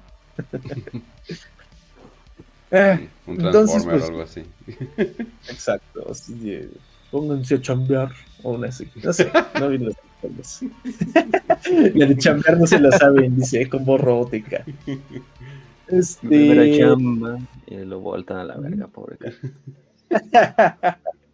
Eh, para este punto, algo que también es muy curioso es que eh, las naves imperiales empiezan a regresar, establecen una, una, retirada, una retirada en combate, o sea, no, no se van hacia lo pendejo, sino que se intentan retirar de la mayor, de la forma más ordenada posible, y comienzan a regresar, ¿no? A Vigilus. Pero pues esto pues empieza a generar así como cierta curiosidad entre la gente porque pues dicen, güey, pues ya están regresando, ¿no? ¿Qué, qué está pasando? Y curiosamente el Ministorum, pues cuando ve que regresan las naves, ellos empiezan a hacer propaganda diciendo que se había ganado la batalla, ¿no? Que estaban regresando porque venían cubiertos de gloria y, y habían, eh, habían sido los mejores, del, los mejores hijos del emperador y habían salvado Vigilus. Pero pues la prohibición de voltear a ver a la cicatriz maledictum no se levantó, ¿no? Recordemos que estaba prohibido en Vigilus voltear a ver al cielo porque pues se veía la, la, cicatriz y la gente se volvía loca. Entonces pues empieza a haber como ciertas dudas, ciertas sospechas de una cantidad importante de la población de que lo que está diciendo el Ministerium es una mentira, ¿no? No se había ganado la batalla contra la flota caota. Y también empieza a correr el rumor de que pues Calgar está muerto, ¿no? Calgar ya no regresó. Pero pues rápidamente los pinches arbites, los comisarios, los mismos miembros de la eclesiarquía, pues paran todas estas sospechas, le meten así unos pinches cuerazos a quien se atreva a sugerir que, que Calgar estaba muerto, que se había perdido la batalla. Pero recordemos que eh, en el capítulo pasado habíamos hablado que en la ciudad colmena de Storval había surgido un culto sinchiano el culto de, del fuego, si no mal recuerdo, que pusiera este culto de güeyes que adoraban a Sinch, especialmente a un profeta que se llamaba Vanadan, y que los, los Drukari, no, los otros, ¿cómo se llaman? Este, los Eldar, los Azuriani, habían ido y habían logrado matar a Vanadan, ¿no? Y pues ellos suponían que matando al profeta, pues ya habían acabado como con el culto. Sin embargo, lo que había pasado es que el culto, a pesar de que sí se había desbaratado, y surgió otro, ¿no? Otro culto igual sinchiano que se hacían llamar los hijos de Vanadan. Y justamente los profetas de este culto, eh, rindiéndole honor a, Sinch, pues le llega, les llegan este, eh, visiones, les llegan pues estas visiones de lo que en verdad pasó durante la batalla, ¿no? Y más que nada les llegan visiones de que la flota del caos no solo ya viene, sino que ya, ya llegó, ¿no? Y está justamente parada sobre los cielos de Vigilus y muchas de las naves que se ven que dicen, ah, es la nave, las naves imperiales nos están cuidando, pues en realidad son naves caotas, ¿no? Que están simplemente ahí sobrevolando la atmósfera de Vigilus y que todavía como tal no han lanzado una invasión a gran escala, pero pues ya se viene.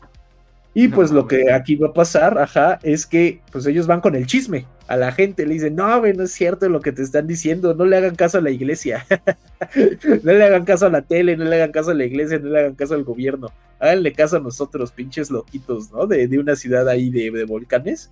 Y pues ahí viene el caos. Y a grandes rasgos lo que va a pasar es que la gente pues ya, ¿no? Termina no creyendo al, al Ministorum y pues una parte importante de la población comienza ya a rebelarse, ¿no? Abiertamente. Ya sea que se unan a, los cultos de, de, o se unen a, recordemos que también había estos grupos de, cultistas de Norgol en la ciudad de Dontoria. Eh, también empieza a haber cultos que, eh, digamos, en nombre del caos, ¿no? Sin ir por algún dios en particular, que empiezan pues a levantar, ¿no? Así de la idea de que, güey, vamos a recibir a nuestros a nuestros nuevos amos, vamos a seguir al caos, está más chido el caos, güey, en el caos sí nos van a dar agua, entonces bastante feo la situación. E incluso hay casos de gente que se había enterado, había escuchado los rumores de los cultos Gene Stealers y organizan mini peregrinaciones hacia las ciudades este, que estaban tomadas por los Gene Stealers, pues para unirse a ellos, güey, para que los infectaran o se los comieran o no sé qué les harían los Gene Stealers a los humanos, pero pues sí, e, era tanta ya la, desesperación y la desolación de la población que pues empezaban ya a, a, dejar de creer en las autoridades. Aunque de hecho también, otro punto interesante, también hubo gente que a partir de esto su fe como que se volvió aún más fuerte, ¿no? Como que por estar en la negación terminaban volviéndose todavía más fanáticos. Y lo que nos cuentan es que empiezan a surgir estas como muchedumbres, estas turbas, que cuando veían a las hermanas de batalla las empezaban a seguir y las empezaban a adorar así como si fueran santas. Y pues al principio las hermanas de batalla eran así de, ah, pues a toda madre, ¿no? Sí somos, güey, somos, somos las hijas de, las novias del emperador. Pero pues el problema es que las hermanas de batalla pues seguían ellas en operaciones, seguían peleando, seguían agarrándose allá plomazos con pinches Gene Stealers o con monstruosidades de los dioses del caos. Y pues estas turbas se organizaban como si fueran un grupo ahí paramilitar, pero pues, güey, eran unos pinches mugrosos que ni tenían agua para tomar. Entonces, pues al final del día terminaban siendo como más estorbo, ¿no? Que nada. Y tuvieron las hermanas de batalla en un punto, pues que mandarlos a la verga, ¿no? Y, se lanzaron decretos de que estaba prohibido adorar así a las hermanas de batalla, ¿no? Y armar, pues, estos pinches muchedumbres que la seguían. Pero pues no por eso se pararon, ¿no? Todavía existían por ahí estos grupos de, de mugrosos que seguían a las morras buenas. Cualquier parecido con, con Twitch es pura coincidencia. Los Mega Sims. Ándale, así se llamaba, ¿no? La organización. Los Sims de las hermanas del emperador.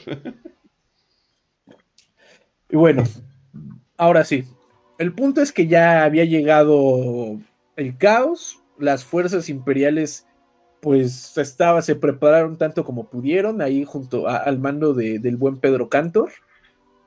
Y pues dijeron, ¿saben qué? Pues fájense bien los, los pantalones, güey, porque se van a armar los balazos. Y entonces así empezamos con, digamos, este primer encuentro que vamos a tener registrado en la campaña que es la batalla de Dirkden, que bueno, de hecho creo que esta ya sería como la tercera batalla de Dirkden. y de hecho va a haber como 10 batallas de Dirkden, entonces ahí vayan llevando ustedes la cuenta. Pero bueno, ahora ya no va a ser esta batalla que habían hecho la Guardia Imperial contra y los lobos espaciales contra los pinches G-Stealers, ¿no? Que habían había habido en el primer en el primer capítulo. Sino que ahora lo que vamos a ver es que pues recordemos que Dirkden era una ciudad de colmena famosa en, Vigilus, o bueno, reconocida en Vigilus, por los pobres, güey.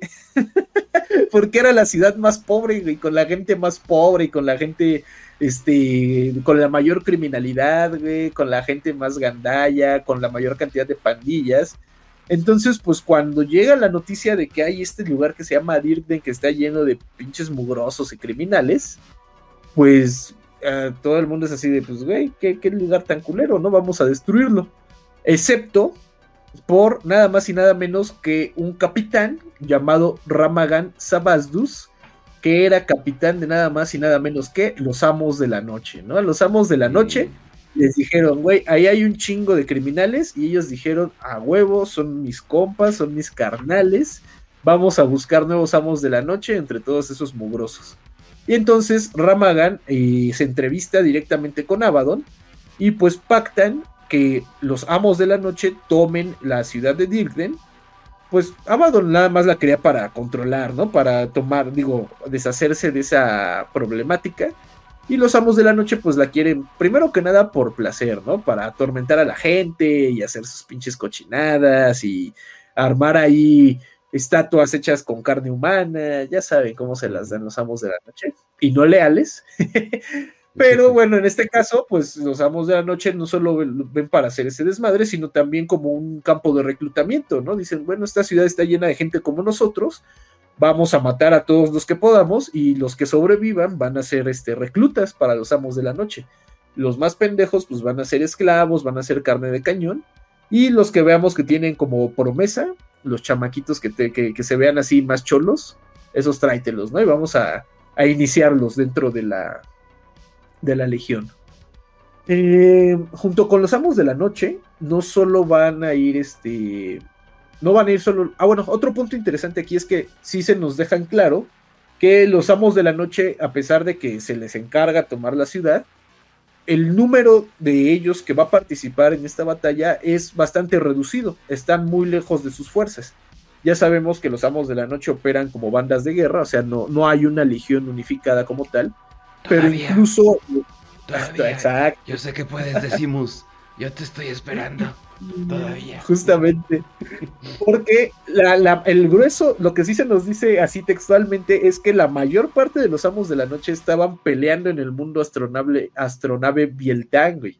Que es justamente la pinche profecía por la que habían querido ir a matar a, a Talos, ¿no? En, en, los libros de los amos de la noche. Y lo que se supone que dice este Decimus que va a ser, ¿no? Que él quiere juntar a todas las bandas de guerra de amos de la noche pues para ir a invadir Bieltan. Entonces, aquí pues ya tenemos la confirmación en el lore que al menos la mayor parte de los amos de la noche sí fueron, después de todo.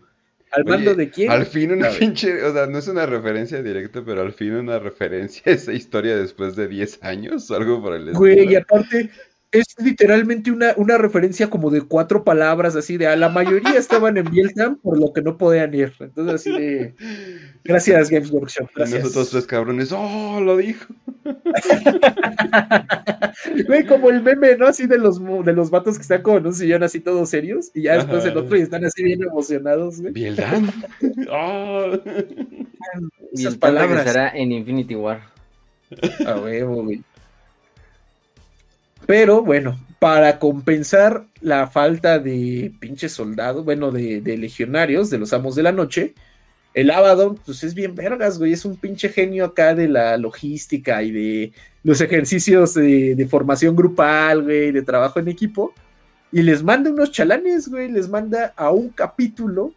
Este está, está, está chistoso porque es un capítulo Astartes, pero como tal no es un capítulo caota, bueno, per se, no te dicen, es que este capítulo era de Marines Espaciales del Caos, sino que se refieren a ellos simplemente como marines espaciales rebeldes. Entonces, como que no me imagino que como tal no, no, no, no han caído al caos, pero pues ahí andan, ¿no? En el desmadre y se juntan con el pinche Abaddon, que es un capítulo conocido como los, este, los expurgados, ¿no? O los purgados de, Scorched. Eh, mm. Traduzcanlo como les plazca.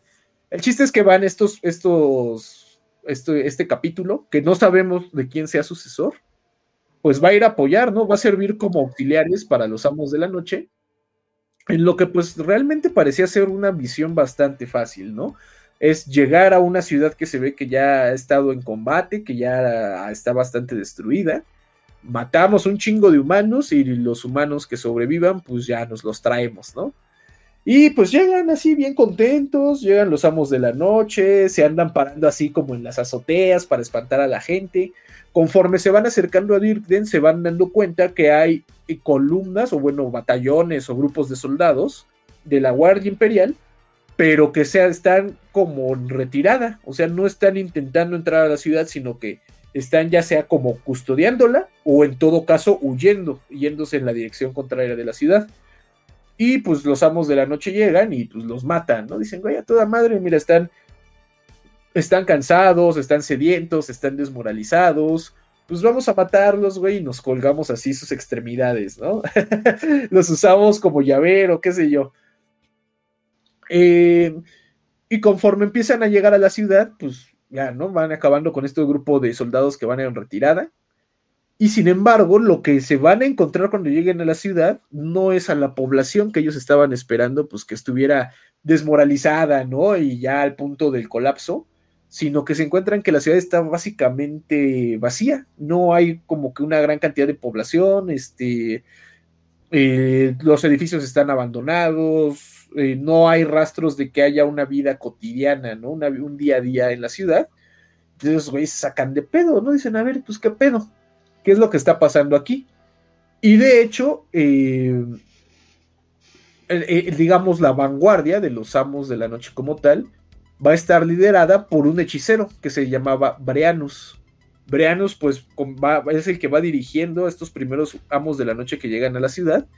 Y pues él se da cuenta que no hay como que nada, ¿no? Nada interesante que ver ahí.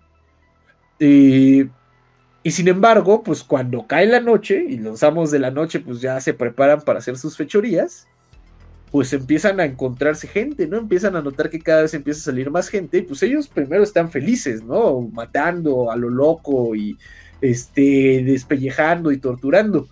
Pero lo que se dan cuenta es que los mismos civiles a los que habían empezado a despellejar poco a poco, bueno, van llegando más, pero ya vienen armados, güey, y ya traen armas, güey, y se están poniendo al tiro con los amos de la noche.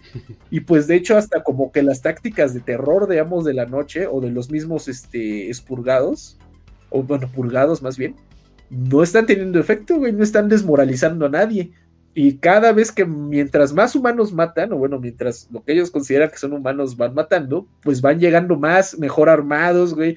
De repente empiezan a llegar ya eh, humanos armados, pues como soldados, ¿no? Con sus propios taquecitos, con sus armas pesadas. Incluso empiezan a ver que llegan humanos bien mamados, güey, así ya como mucho más grandes que un humano normal, cargando mm. equipo de minería y que con ese se quieren poner así a combate cuerpo a cuerpo con los astartes, güey. Entonces los mismos amos de la noche se empiezan a sacar bien cabrón de pedo, así de, a ver, a ver, ¿qué está pasando, güey? ¿Por qué los humanos no nos tienen miedo? Y pues es en este punto donde pues realmente ya se da, pues se cae en tinta que ya no están peleando contra pinches humanos, güey, están peleando contra Gene Stealers. Y el problema es que ellos no se dieron cuenta de, de que había Gene Stealers, porque recordemos pues que estos güeyes están protegidos por la sombra del Warp, ¿no? No, no, no, no, no se proyectan de la misma forma que, que, un ser humano. Y pues justamente quien estaba liderando esta campaña, eh, quien estaba en la vanguardia, pues era un hechicero, ¿no? Y él confiaba en sentir ahí los disturbios en el Warp. Y pues lo que se encuentra en el final es una ciudad, pero atascada, güey, atascada para más no poder de, de Gene Stealers, ¿no? Y de hecho, pues ya en un momento ni siquiera este, siguen peleando con Gene Stealer, bueno, así con pinches mutantes, ¿no? Con seres humanos ahí con tres brazos o algo así. sino que empiezan a llegar estas criaturas así, ¿cómo se llaman? Los aberrantes, ¿no? este... No recuerdo los nombres de las unidades de estos güeyes. Pero bueno, entonces ya empiezan a llegar, ajá, los Gene Stealers de pura, de pura cepa, güey. Así con sus pinches garras, güey, pinches monstruos, ya mucho más cercanos a tiránidos que humanos. Y pues, güey, los, los amos de la noche y los purgados ya no saben qué hacer, güey, porque hasta plantean que en algún momento son tantos los que ya han matado, o sea, los, los Gene Stealers que han matado, que los mismos amos de la noche plantean construir murallas, güey, barricadas de puros cadáveres. Y a pesar de eso, de que tienen una, un cadáver hecho con sus colegas, güey, pues los Gene Stealers no les da miedo, güey, y empiezan a escalar las pinches paredes hechas de con tal de seguir la lucha, güey. Pero un momento, esto no está siendo increíblemente fácil, vámonos. Ah, típico, típico damos de la noche. Típico damos de la noche, güey. Y pues sí, eventualmente los amos de la noche se dan cuenta que no van a triunfar, que si se van a quedar ahí, lo más seguro es que terminen siendo sobrepasados y aplican pues la táctica más básica de la guerra, ¿no? La táctica milenaria de que aquí corrió, es mejor que digan que aquí corrió que aquí murió, güey. y abandonan güey, se van con la cola entre las patas. Híjole. Pues es que sí, también aparte, ¿sabes? Ah, esto va a estar fácil, ¿no? Y son Gene Steelers a la verga. sí, no se lo esperaban. y aparte, estos güeyes dependen del miedo, ¿no? Ellos se han dicho muchas veces que los amos de la noche no son una legión que pelea de frente. ¿Y cómo vas a pelear con dos güeyes que pues no tienen miedo, güey? Les vale verga. Pues sí, o sea, capaz si ellos hacen peores cosas. O sea, entonces, así de, ah, mira, ese güey está todo sin piel acá. Es así, ah, ese güey siempre me cayó mal. y ya es como que ya les vale verga. Sí, no, no, pues fue, un, fue el primer fracaso, ¿no? De los amos de la noche en, esta, en esta campaña. Y pues ahora sí que aquí se quedan como... Ah, no, pero y nada más como ahora sí que pequeño dato cultural. Eh, hay un personaje nombrado de los Gene Steelers, ¿no? Nada más por si hay alguno de ustedes que les, guste, les gusten los Gene Steelers eh, o juegue Gene Steelers o algo así. Y de hecho, sí hubo un personaje aquí que era el comandante de las fuerzas que enfrentaron a los amos de la noche y que ganaron, que era el Primus Holun Desh, así se llamaba, ¿no? Que era como este, uno de estos lugartenientes de, de Wurm, que curiosamente eh, Wurm lo manda desde Megaborealis, que era donde él estaba dirigiendo la pelea contra los manos de hierro, y lo manda así a que, pues, a pelear por Dirkden, ¿no? Porque al final del día Dirkden, pues, era una ciudad que les había costado años de, conspiraciones, les habían costado vidas, les había costado una batalla bastante dura para hacerse, bueno, no, no una batalla dura, pero al menos tuvieron que usar así como que mucho ingenio para ver cómo mandar a la verga a la Guardia Imperial y pues al final lo lograron. Y pues al final del día los Gene Stealers también, no son una facción, no son zombies y estaban dispuestos a pelear por su ciudad, ¿no? Aunque tuviera que ser contra pinches Space Marines del caos y amos de la noche. Entonces, pues ahí aplausos, ¿no? Para los Gene Steelers, porque tuvieron una, una victoria muy chida. Eh, bueno, eh, vamos a desviarnos un poquito de la historia porque esto ya no tiene como mucho, mucho impacto en el avance, pero creo que nos va, le va a gustar a nuestros, a nuestros escuchas, que son amos de la noche leales. Porque ahí no acaban las aventuras de los amos de la noche, ¿no? Ah, a pesar de que ya. Yo dije tanto, tanto para, tanto o intento de mencionarlos para de que pues estuvieron aquí, pero fallaron y se fueron corriendo. Y yo dije, no manches. Pero pues bueno. ya como que no me sorprendía, eh, pero al menos hay más. Sí, justamente. Eh, como ellos pues habían llegado por invitación, bueno, no por invitación, por, ¿qué será? Indicación directa de Abaddon aquí y ellos habían levantado la mano así de sí, sí, nosotros tomamos Dirten a la verga, güey, somos amos de la noche, somos bien vergas. Pues sí queda eh, eh, entre, especialmente en este Ramagan, pues el problema de que, güey, nos encargaron algo y no lo hicimos y nos derrotaron, güey, ¿qué hacemos? Entonces, pues ya ahí este, plantean la... Los pinches amos de la noche huyen de, de Dirkden y saben que no pueden regresar con Abaddon, güey, porque pues Abaddon los va, los va a supermandar a la verga, ¿no? Entonces, pues plantean ir a tomar. Eh, recordemos que Dirkden estaba eh, conectado con otra ciudad que se llamaba Hiperia a través de una como muralla túnel, una muralla compartida que pues también tenía un pinche túnel que conectaba las dos ciudades. Eh, aquí los pinches amos de la noche van a comenzar una campaña de terror, ahora sí, de combate, digamos, en términos de guerrillas. Con, primero que nada, con los pocos puños carmesís que se habían quedado ahí en, esta. En esta muralla. Cuidando que no se salieran los pinches eh, Gene Stealers. Y pues primero comienzan peleando contra ellos, ¿no? Y de hecho tienen bastante éxito. Sin embargo, pues esta, empiezan a utilizar estas tácticas de, pisa y corre, de terror, de desaparición, de no sé qué. Hasta que, pues, eh, cuando los puños carmesís que estaban ahí, pues terminan siendo derrotados, pues llega la noticia, ¿no? A las, a las filas imperiales de que los amos de la noche ya llegaron ahí y andan haciendo su desmadre. Entonces, pues aquí quienes van a ir a intentar derrotarlos, a intentar este, expulsar finalmente a los amos de la noche, son nada más y nada menos que los ángeles oscuros, ¿no? Eh, haciendo esta, ¿qué será? Como rememoración de la famosa cruzada de tramas, donde los amos de la noche pelearon contra los ángeles oscuros, pero en particular van a ir el, ala del cuervo, ahora sí que de nueva cuenta, ¿no? Pinches ángeles oscuros en motoneta. y pues eh, aquí comienza la batalla, eh, comienzan una, una, campaña, digamos, mutua de pisa y corre.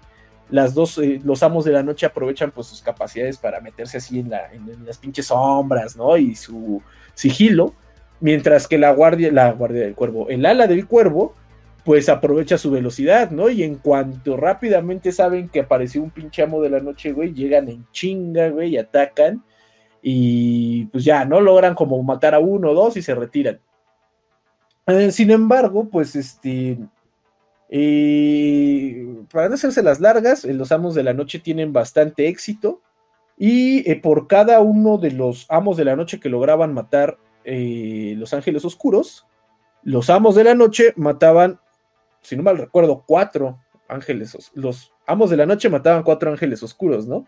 por lo que pues termina siendo una batalla bastante desigual para los Ángeles Oscuros, por lo que eh, pues finalmente el ala del cuervo plantea un ataque donde logran identificar eh, que están combatiendo los Ángeles Oscuros, en particular eh, un hechicero, el hechicero Hécatos, contra pues otros miembros de la Ravenwing utilizando fuego disforme. Entonces pues en medio de la oscuridad, esos güeyes se dan cuenta que hay una llamarada y llegan con sus pinches este, land speeders y pues bombardean el lugar, güey, disparan bien cabrón y todo.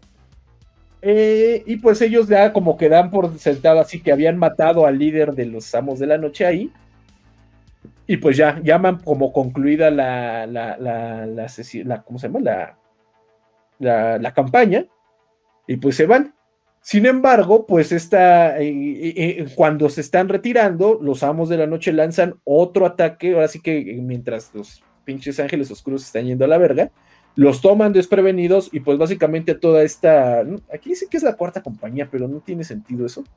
Ha de ser como una, una un batallón, güey, no sé, un grupo de batalla, pues finalmente lo terminan destruyendo, ¿no? Los Ángeles Oscuros termina, ese grupo de, la Ravenwing pues termina siendo destruido completamente y pues los Amos de la Noche eh, triunfan, ¿no? Finalmente usan esta victoria como justificación para regresar con Abaddon y dicen, bueno, ¿sabes qué? Perdimos Dirkden, pero destruimos una cantidad importante de Ángeles Oscuros, ¿no? Ya sabes que esos güeyes son bien molestos pues ya donde es así como de, pues órale, pues ya, váyanse, ¿no? Damos por saldado nuestro, nuestro, pues nuestro problema. Nada más aquí lo que está cagado, güey, es que justamente el amo de la noche que estaba peleando, sí estaba, estaba, estaba, efectivamente estaba batallando un hechicero de los amos de la noche contra un grupo de soldados del ala del cuervo, pero lo cagado, güey, es que la llamarada no la lanzó ese amo de la noche, sino que la lanzó otro amo de la noche, güey, que justamente quería él ascender a ocupar el rango del cabrón que estaba ahí peleando. Entonces, pues ese güey lanza la, la llamarada, llegan los amos de los pinches ángeles oscuros y bombardean, güey, y matan casualmente a su líder, güey. Y el otro, güey, el que había lanzado la llamarada, pues dice a huevo, ¿no? Pues yo voy a dirigir el ataque contra los ángeles oscuros que van en retirada. Y pues eso le gana así como que la admiración de sus compañeros. Y ya el güey así asciende, ¿no? Dentro de los rangos de los amos de la noche. Y pues de qué mejor manera, ¿no? Una manera muy, muy propia de esta legión. Sí. Eh, igual otro nada más ahí como el dato cultural. También tenemos algo de información de esta banda de de esta banda de guerra de los purgados. Que bueno, sabemos que era una banda de guerra que venía del mundo de. Ay, por aquí estaba. De un mundo que se llama Falsehood. O sea, como la mentira, ¿no? Como la falsedad. Ajá. Así realmente se llamaba su planeta. y era un planeta que tenía, digamos, la curiosidad, güey, de que la gente que nacía en ese planeta tenía la, una, un oído muy bueno pero era un oído que ellos utilizaban para identificar cuando alguien estaba mintiendo y cuando alguien estaba diciendo la verdad. Entonces, ah. en este planeta, pues surgió esta cultura como que centrada en, en, despreciar las mentiras y apreciar la honestidad. En este planeta se va a formar un capítulo, Astartes se va a fundar un capítulo Astartes conocido como los buscadores de la verdad, y tenemos que pues eran un capítulo muy virtuoso, ¿no? Muy chingón, que no sé qué. Que incluso su eh, chapter master se llamaba Galus Herodicus. El problema, güey, es que justo eh, eh, este güey, este Galus Herodicus, pues desarrolla ya no como este culto a la verdad, sino incluso una obsesión, ¿no? Porque él quiere saber eh, eh, especialmente conforme él empieza a entrar en contacto con las este, autoridades imperiales, con pinches soldados del Astra, con comisarios, con mismos otros capítulos, ¿no? De, de, Astartes, eh, en las campañas en las que mandan a los buscadores de la verdad, pues este Herodicus se da cuenta que el imperio no es bueno, güey. El imperio dice muchas mentiras. Ajá. Pues y pues ese güey se empieza como a volver loco y empieza a generar ahí como esta obsesión porque por, pues, por destruir las mentiras, ¿no? Porque las mentiras no son buenas, matan el alma y la envenenan. y justamente pues él empieza a, rezar pues por más sinceridad en el mundo, por, por poder identificar las mentiras. Y casualmente sus rezos llegan a los oídos de nada más y nada menos que de Sinch, Sinch pues escucha a este pendejo y se le da mucha risa y decide bendecirlo, y bendecirlo no solo a él, sino a todo el capítulo, a todos los astartes de ese capítulo, con la capacidad de, pues, ya no van a medio a identificar las mentiras, sino que las mentiras las van a escuchar completamente en su mente. Pero no solo las mentiras de con quien hablan, sino todas las mentiras de toda la galaxia, güey. Siempre que hay una mentira, esos güeyes les y entonces, pues al final, pues obviamente esto los termina volviendo locos, güey, los termina así como que empezando a, volverse ya completamente maníacos. Y curiosamente, las únicas palabras que alcanzan a escuchar como verdad, pues son susurros que vienen directamente de Sinch, ¿no? Y entonces, pues ya finalmente estos güeyes comienzan como que su culto de Sinch. Y pues es cuando terminan volviéndose ya no este capítulo de los buscadores de la verdad, sino como los este, purgados. Y pues ya, ahí andan con los pinches amos de la noche y también cuando cae Dirden y pierden los amos de la noche, pues también ellos este, se van con, con, los amos de la noche, ¿no? Realmente no, no tienen más participación más allá de pues ir a dar lástima.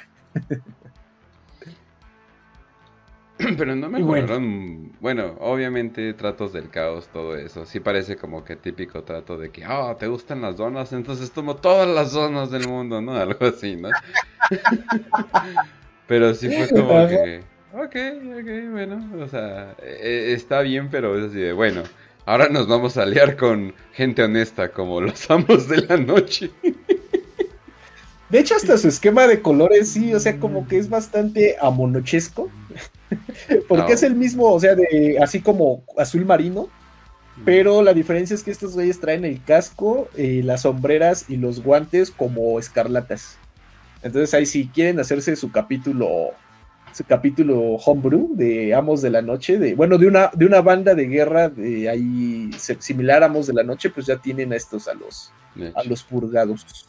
The, Pur de, the Purge o The Scourge? No, The Scourge. The Scourge. Ah, ok, ok. Interesante capítulo, ¿eh? eh de hecho, por eso están, ah, bueno, por eso están chidos estos códex, güey, porque sí traen como bastante ejemplos, porque no es como que traigan mucha información, pero sí traen ejemplos así como de, ah, así puedes hacer tu capítulo en tu casa y le puedes hasta inventar una historia así pendejona de, de dos o tres este, párrafos. Pero pues sí, ves ahí como ejemplos, ¿no? De arte. Hay unos bien horribles, güey, porque por ejemplo, el que hablamos el capítulo pasado de los, como las garras de bronce, mames, su esquema de colores parece de Daniel el Travieso, güey. Porque son así como azules con rojo chillón. no, no lo recomiendo.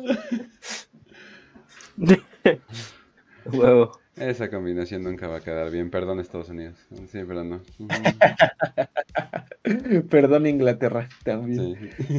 Pero bueno, este. Después de esta tenemos otra batalla interesante que es la batalla por el elevador del Omnisaya. Ah, chingar. Eh, bueno, el elevador del Omnisaya ya lo habíamos comentado hace un ratito, que era esta estructura extremadamente alta, literalmente eran como unos acueductos, pero verticales, ¿no? O sea, para el cielo, que conectaban la ciudad de Megaborealis con una estación espacial, donde la estación espacial pues andaba así en la órbita baja, cachaba los pinches meteoritos o cometas o lo que sea que anduviera por ahí, sacaba todo el hielo y lo aventaba por estos pinches este, acueductos hacia Megaborealis, donde pues ya llegaba ahí y los empezaban a, pues, a derretir, güey. Básicamente así conseguían agua los del Adeptus Mechanicus. Mm, a pesar, la ciudad no era así como que tecnología de la pinche era oscura de la tecnología o algo así, pero pues sí era una obra bastante imponente y pues para el, el Mechanicus y para el, este fabricador Bosch, que era el, el líder del Mechanicus en el planeta, pues sí era extremadamente importante recuperar ¿no? la, infraestructura. Ni siquiera tanto así como, ah, es que es para dar de agua a la población. No, pues nomás era así de, güey, esa madre es para el Omnisaya. O sea, hasta tiene Omnisaya en el nombre. Entonces la tenemos que ir a recuperar. Porque cuando los G-Steelers tomaron la, ciudad de Megaborealis, casualmente, eh, digamos que el lado que se quedaron ellos, el lado donde se habían parapetado, era justamente donde estaba pues todo lo, relacionado, ¿no? A este elevador del Omnisaya. Por lo tanto, pues se volvió una de las prioridades de las fuerzas del, del Mechanicus recuperar esta estructura, aunque pues de nueva cuenta, ¿no? Nada más era como por vanidad, ni siquiera era como para recuperar el agua. Eh, para este punto ya la ciudad estaba muy dañada, la ciudad había sido ya víctima de batallas entre los Esquitari, los Manos de Hierro, los mismos Garras de Bronce y los Gene Stealers. Eh, por lo tanto, pues ya realmente eh, solo, digamos que lo más importante era recuperar esta estructura.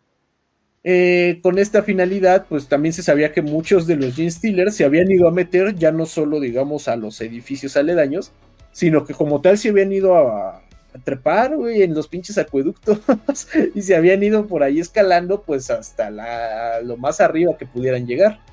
Por lo tanto, pues eh, se le, el, chapter master de los manos de hierro, este, ¿cómo se llama? Skandar Cronos, algo así, le encarga al capitán y líder de clan Galkran conducir pues una fuerza combinada de manos de hierro y este, fuerzas de los servidores para recuperar, ¿no? Finalmente el elevador. Aquí las fuerzas de los pinches este, mecánicos no se guardaron nada y sí, este, a pesar de que habían quedado muy destruidas durante la batalla del delta de Megaborealis, ya se habían reforzado con tropas traídas desde Stygies 8.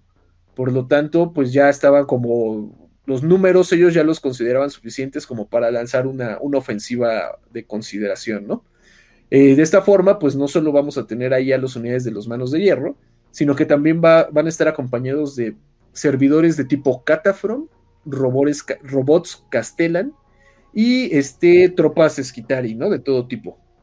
Armados con sus estas pinches carabinas voltaicas y, rifles, no sé qué cosa, ¿no? O sea, pinches armas de Esquitari, bien chidas.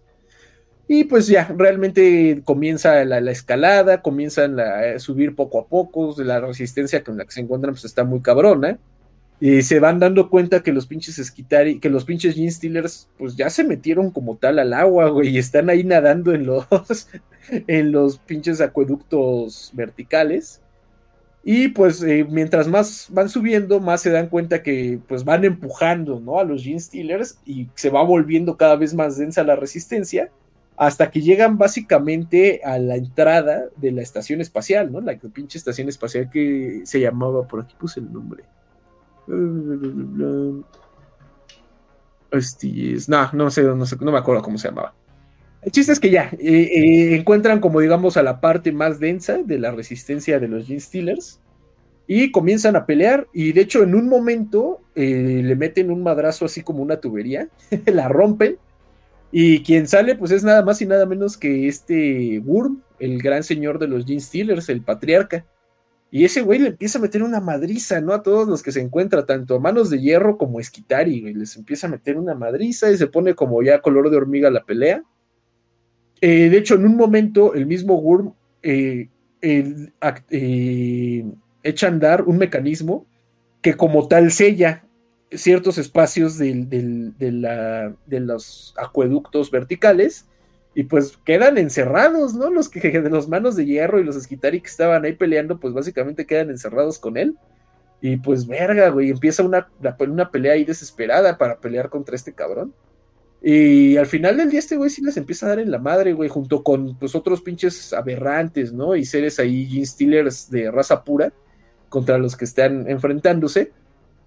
Y justo cuando pues parece que ellos ya tienen la, delantera y van a tomar, van a finalmente a mantener el control de ese espacio, pues mocos, güey, desde afuera entra una pinche lanza de neutrones, güey, un pinche rayo láser cabrón, que empala, bueno, que atraviesa, ¿no? A uno de estos Gene Stealers de pura cepa.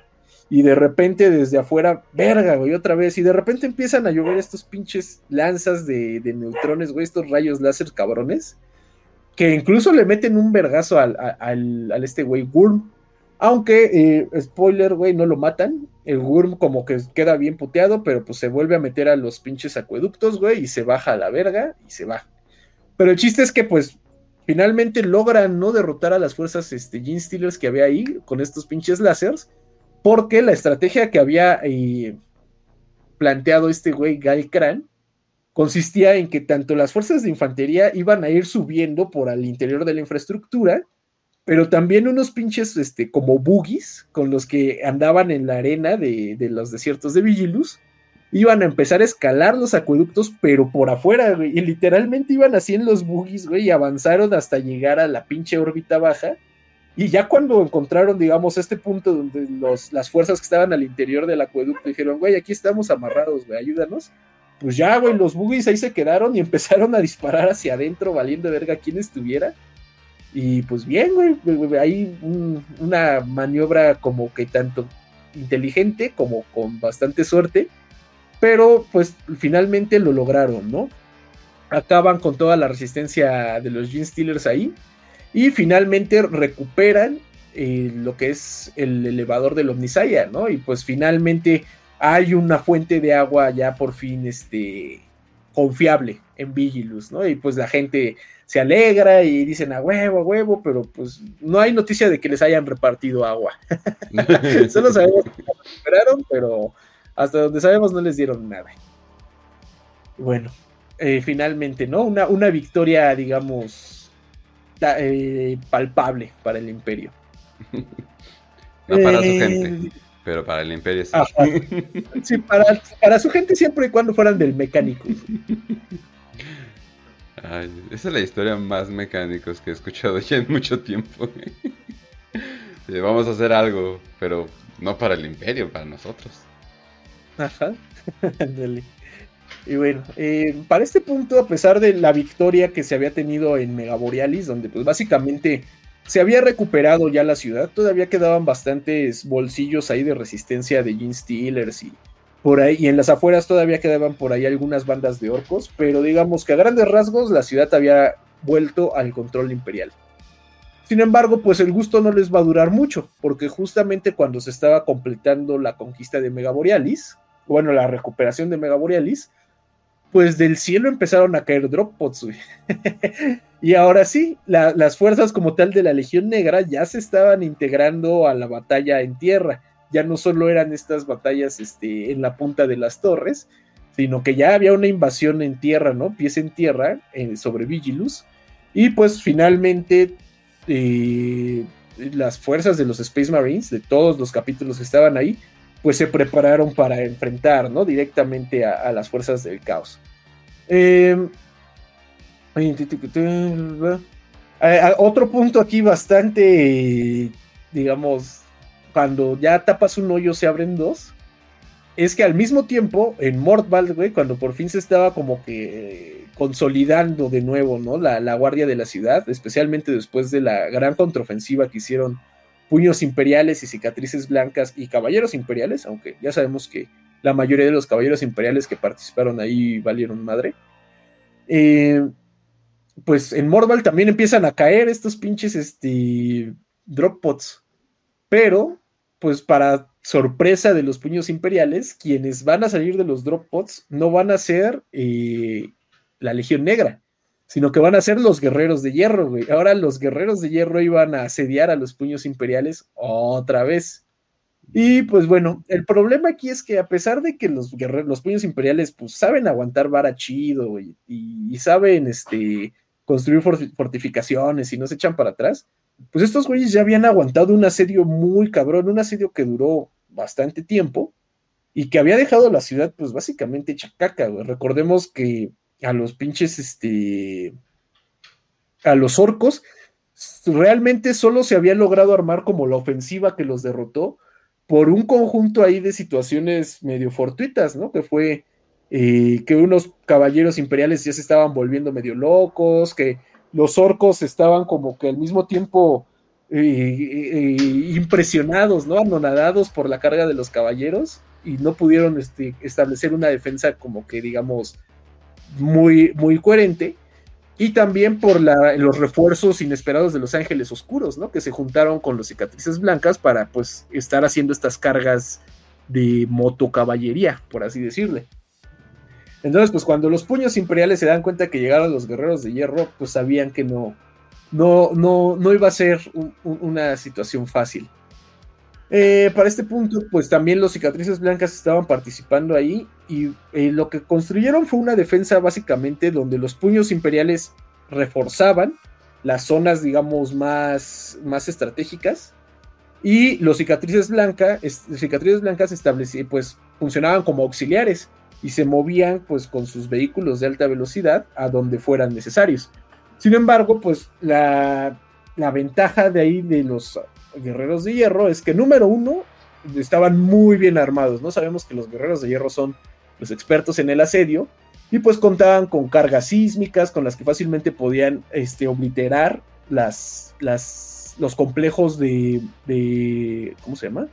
De trincheras que habían utilizado tanto la Guardia Imperial como los puños imperiales. También contaban con estos pinches taladros subterráneos, güey, que cuando los puños imperiales se sentían como más eh, con posiciones más firmes, pues de repente se daban cuenta que un pinche taladro estaba perforando hacia arriba, güey, y llegaba una fuerza de batalla de guerreros de hierro con los que se tenían que poner al tiro. Y pues finalmente, digamos, la ventaja más importante de los guerreros de hierro en esta parte, pues era los números, güey. Los guerreros de hierro, pues recordemos que son una legión unificada, bastante disciplinada, que todavía tienen en cierta medida su primarca, ¿no? Todavía eh, su primarca de vez en cuando les manda ahí pinche WhatsApp, ¿no? Para decirles que, se pongan chingones. Entonces, pues aquí la batalla entre puños de hierro y puños de hierro, puños imperiales y cicatrices blancas contra guerreros de hierro, pues se tornó bastante precipitada, ¿no? Bastante difícil y los puños imperiales se encontraban día con día perdiendo eh, terreno. Y ahí lo vamos a dejar por ahora. Esta batalla va, a tener más, más de dónde cortar más adelante. ¿Por qué? Porque pues ahorita vamos a pasar a tal vez el punto más importante. No, mentira, me estoy brincando una, batalla interesante, que es la batalla de Calax Bane. Como habíamos dicho, pues Calax Bane era este, esta ciudad colmena que se encontraba en el norte, cerca del polo de, de Vigilus Y para este punto Calax Bane pues estaba básicamente abandonada. La mayor parte de su población o había huido a otras ciudades colmena para pues protegerse de estas invasiones Drukari o pues simplemente ya habían muerto, los Drukari se los habían llevado o incluso los mil hijos cuando comenzaron a invadir por la misma puerta de la telaraña, pues también habían destruido la ciudad y pues realmente Calac Bane se había convertido en un este pues en un campo de batalla más que en una ciudad. O sea, ya, ya realmente no quedaba como una gran cantidad de población de, de quien hablar. Eh, sin embargo, pues aquí se va a dar un conflicto bastante picoso, por así decirle. Porque, pues, los pinches amos de los amos de la noche, los mil hijos habían llegado, y estaban bastante a gusto, así, encontraron un camino, güey, se asomaron casi, casi como Box Bunny, así, ay, güey, está bien chido aquí, a ver, sálganse, vamos a hacer desmadre, ¿no? Aquí nos habló Abaddon que jaláramos al, desmadre. Y sin embargo, a los Drukari no les, no les hace ninguna gracia, güey, que estén saliendo pinches humanos, güey, y con sus ceniceros andantes de la telaraña, porque pues recordemos que para ellos la telaraña es su dominio, ¿no? No, no es dominio de, de, la, de los humanos, ¿no? Ni, ni, siquiera del caos, es, la telaraña es para los pinches este, Eldar, y me la respetan. Entonces aquí lo que vamos a tener, pues ahora sí va a ser un, pues un combate como tal, güey, entre mil hijos y, y Drucaris. Donde los Drucaris, pues lo que están intentando es expulsar, hacer alejarse lo más posible a los mil hijos. Para esto, pues sabemos que los Drucaris no cuentan con, digamos, una gran cantidad de, de combatientes, de elementos en el campo pero pues lo que sí tienen es tecnología pues muy cabrona, ¿no? Incluso hasta más cabrona que la de los mismos Eldar. Entonces pues lo que ellos, eh, digamos, aprovechan es tomar como tal la... Eh, eh, aprovechar el clima gélido de los polos de, Vigilus y por medio de una máquina de terraformación, ajá, hacer más, extrema, más extremo el clima. Entonces de, pasamos de lo que era pues una estepa fría, una estepa bastante gélida, a un área pues llena de tormentas, de ventiscas, de ventiscas que ocupan cientos o miles de kilómetros, de ventiscas que pueden durar horas o hasta semanas, ¿no? Sin ninguna, sin ninguna pausa. Que bueno, al final del día este cambio de clima tan severo lo que causó en verdad pues fue que terminó de matar a la población y finalmente eh, Calex Bane y todo polo de Vilus, pues se volvió un área ya libre de vida humana, ¿no? Ya no quedó nadie ahí. Eh, sin embargo, pues la pelea continuó porque pues sabemos que a los pinches este, marines rúbrica pues les hacen los mandados, ¿no? El clima, pues les vale madres, güey, ellos son ceniza, ¿qué le haces a la ceniza? Y pues eh, aprovechaban esta ventaja numérica y también la capacidad que tenían los hechiceros de los mil hijos, pues de estarse moviendo por medio de estos como discos voladores, ¿no?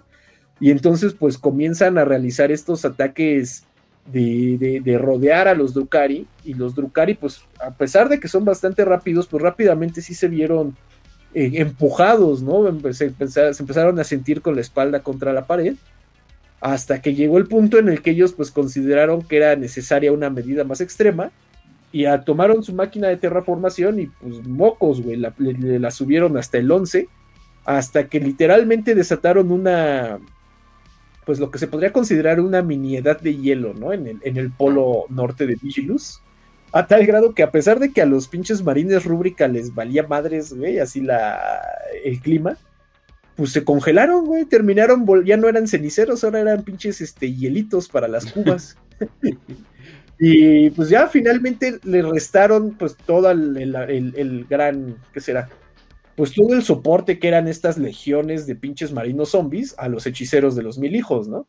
los mil hijos, pues a pesar de que tenían poderes de pinches del warp bastante cabrones, pues sí, terminaron dándose cuenta que se encontraban en una desventaja significativa contra los Drukari y que pues más vale, más valía darse, dar por perdida esa puerta, ¿no? Por la de la telaraña, hacer de cuenta, pues ya la perdimos, ya vámonos a la chingada, este, avísenle a Abaddon que ya nos vamos, ¿no? Y que si puede, este, descongele ahí a nuestros marinos rúbrica. Sin embargo, antes de irse, pues a los, pinches mil hijos se les ocurre una idea bastante, bastante chistosa, que es que arman un, este. no importa. Como que- Arman un ritual. Ajá, no, me, me estaba sonando mi teléfono, pero ya. Ah, no, estamos en algo importante. Esos güeyes arman un ritual y los Drukari pues se dan cuenta, güey, y les dicen, ah, miren, allá a lo lejos están esos pendejos haciendo su ritual, vamos a, vamos a chingarlos, sí, a huevo. Y esos güeyes, los mil hijos, están acá toda madre, güey, hacen su ritual, están echando muchas ganas. Y pues los Drukari llegan demasiado tarde, güey, los mil hijos tienen éxito y completan su ritual de invocación. Sin embargo, los mil hijos, pues no, uno esperaría que, que convocaran ahí a un a un gran demonio de Sinch, ¿no? Al mismo Gargatulot o a Kairos, qué sé yo, para que les hiciera paro. Pero no, güey, no convocaron a, a ningún demonio de Sinch. Lo que hicieron fue abrir un portal para traer de regreso al acechador pálido, o bueno, a la acechadora pálida, güey, el mismo demonio de Slanesh que le había dado en la madre a este, a Calgar. Y pues recordemos, güey, que los Drukari, bueno, los, los Eldar más bien, pues no, no, no, no les emociona mucho encontrarse con Slanesh, ¿no? Saben el gran riesgo que implica para ellos encontrarse Slanesh. Entonces, pues ahora comienza una retirada, pero de los Drukari, güey. Los Drukari intentan huir, pues, con toda la velocidad posible para que no se los coma ese cabrón, güey. O bueno, esa, esa cabrona. Y ya nada más lo único que con lo que nos terminan de, de- de contar, digamos, esta batalla, es que eh, mientras los Drukari intentaban escapar, pues rápidamente se sufrían, digamos, emboscadas, ¿no? De la acechadora, debido a su piel blanca que se confundía con la nieve. Dice, y al final del, del día, cuando los Drukari abandonaron esa zona del planeta y finalmente eh, cortaron su participación en, en Vigilus, del único que se hablaba es que en el Polo Norte existía una figura acechante de un gran tamaño, que era pues un pinche demonio de Slanesh que estaba adornada de extremidades de Drukari, güey. Por cada Drukari que encontraba, La le cortaba las manos y las patas, güey, y se las Ah, pegaba. verga, ¿eh? Ajá. Y pues ya, hasta como para hacerle una imagen, güey, así de como si fuera un puto Yeti, pero Lleno de las nieves ahí, pero lleno de manos y flaco, güey. Todo puto demoníaco así. pues, Ah, está bueno, ¿eh? güey, ya hasta no me, hice la imagen mental ahorita, güey, que lo, lo estabas contando, güey, que no mames, hasta, hasta me dio culo, güey. Podemos hacer ya la lista de sugerencias para Games Workshop. Sugerencia 1, güey, pinche demonio de Slanesh lleno de patas de Drukari, güey, y de manos de Drukari. Sugerencia Quieren 2, helado de demonios de... los, Sí, demás, sí. los de, de Norgol, güey, los de... Estos que estaban fusionados con tostadoras, Ah, güey, y con boilers, y no sé qué madres. No suena Ahí tan está, difícil de hacer el kit bash, ¿eh? O sea, para hacerlo en verdad, nada más acá. Ay, ¿Dónde consigues minis de un pinche boiler, güey? o de una caldera. Oye, sí Se imprimen, güey. Se imprimen. créeme, créeme, créeme. Hay un buen de, de, cosas, de modelos que uno no esperaría encontrar y los encuentra. Bueno, pues ahí está, ahí está la idea. Ya, ya la lanzamos para que no digan que no somos creativos, que no les deja nada esta, este programa. Y bueno, finalmente viene el- ya el papá de los pollitos, ¿no? Por quien ustedes estaban esperando, que era nada más y nada menos que Abaddon, güey. A ver qué chingados venía a, hacer Abaddon a este planeta. güey. Bueno, eh, algo que se había, habían notado todas, tanto las fuerzas senos como las mismas fuerzas caotas y las fuerzas imperiales, es que cuando llega el espíritu vengativo a Vigilus, pues todo el mundo cree que va a lanzar un exterminatus, güey, que ya dicen, ya valió verga, ¿no? Ya vámonos. Y con la finalidad de prevenir, pues, que lanzara el exterminatus, las pocas fuerzas de la Marina Imperial que quedaban lanzaron un ataque, güey, para enfrentar al espíritu vengativo. Y hasta curiosamente nos ponen ahí en el, en el texto. Dicen, es que las na- naves imperiales intentando atacar al espíritu vengativo era como si un par de moscas intentaran este, derribar a un, a un nogrete. Porque no le podían hacer nada, güey, y el espíritu vengativo las mandaba así a la chingada, ¿no? Con mucha facilidad.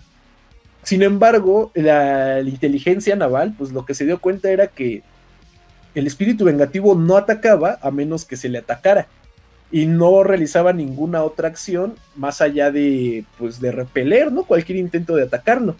Entonces, pues dijeron, güey, pues no lo ataquen, déjenlo ahí. Y lo que también se dieron cuenta era que pues el pinche espíritu vengativo no andaba circunnavegando el planeta, sino que más bien se había ido a parar encima de la ciudad de, de, de, Storval, si no mal recuerdo. Ay, no me acuerdo. Eh, de una ciudad, sí, digamos que es Storval. Porque era la ciudad más cercana a el famoso remolino booleano. Recordemos que el este remolino booleano era la pinche tormenta esta de arena, que era muy difícil de penetrar. Y de hecho, cuando llegó, se, estableció el famoso el Senado de Vigilus y los pinches marinos habían triunfado en el asedio de Mordvald, eh, se planteó eh, pues ir a hacer una expedición, ¿no? Entrar a ver qué pedo con el remolino booleano. Sin embargo, tanto Calgar como la dinastía Agamemnus, como el resto de los miembros del Senado, pues consideraron que era una, un, desperdicio de recursos, que nada interesante se iba a poder extraer de ahí. De ahí. Pero pues a los ángeles, a los ángeles oscuros les vale madres, Los ángeles oscuros hacen sus cosas de ángeles oscuros y nadie les va a decir que no. Entonces los ángeles oscuros organizaron no una, sino ni dos, sino tres intentos de excursión para entender, ver qué chingados había al interior del, del remolino. Y pues los tres, los tres intentos terminaron en fracaso, ¿no? El primero lo intentaron hacer con pinches aviones desde arriba, pero pues vieron que no se podía ver nada y que si intentaban bajar para ver, penetrar, digamos, las nubes de la tormenta, pues la misma arena y el remolino los mandaba a la chingada. La segunda excursión fue eh, motorizada, o sea, con, con, con carritos y camioncitos y tanquecitos, pero la misma arena pues terminó destruyendo ¿no? los, los mecanismos y la circuitería de los transportes, por lo tal pues fue imposible seguir penetrando. La tercera este, excursión tuvo un poco más de éxito porque plantearon que lo que más daño le hacía a los vehículos pues era la exposición prolongada a la arena. Por lo tanto, si podían entrar de forma muy rápida y penetrar hacia el ojo de la tormenta, ya no estaría la, arena y este pues eh, podrían explorar, ¿no? Con mayor libertad. Y sin embargo, mientras más rápido avanzaban con sus motos, la famosa Ravenwing, pues la arena se iba volviendo cada vez más, ¿qué será? Como suelta y terminaba engullendo a las motos, a tal punto que las motos terminaron amarradas, enterradas en la arena, pero la Ravenwing dijo, no, no chingue su madre, güey, vámonos a pie, vamos a intentar penetrar lo más adentro posible a pata. Pero pues tampoco tuvieron éxito, ¿no? Se dieron cuenta que pues era como si dijeras, güey, vamos a cruzar a pie este Chihuahua. Pues no, imposible, ¿no? No, no, no podías hacer gran cosa. Y pues tuvieron que regresarse. Sin embargo, pues los ángeles oscuros no hacen las cosas porque sí, ¿no? Los ángeles oscuros siempre tienen una motivación, que es encontrar pues a sus camaradas los caídos. Y no estaban tan mal, güey, porque de hecho ahora sí tenemos la confirmación que sí hay caídos, güey. Los caídos están en el mero centro de, los, de, la tormenta buliana. Mm. Eh, ¿Qué hacen ahí? Pues eh, los caídos, si había algún caído, que en este caso era el hechicero Osandus, había descubierto de alguna forma que no nos platican, que en el ojo de la tormenta existía una fortaleza que se conocía, bueno, que ellos bautizaron como la fortaleza vigilante, asumo yo que por Vigilus.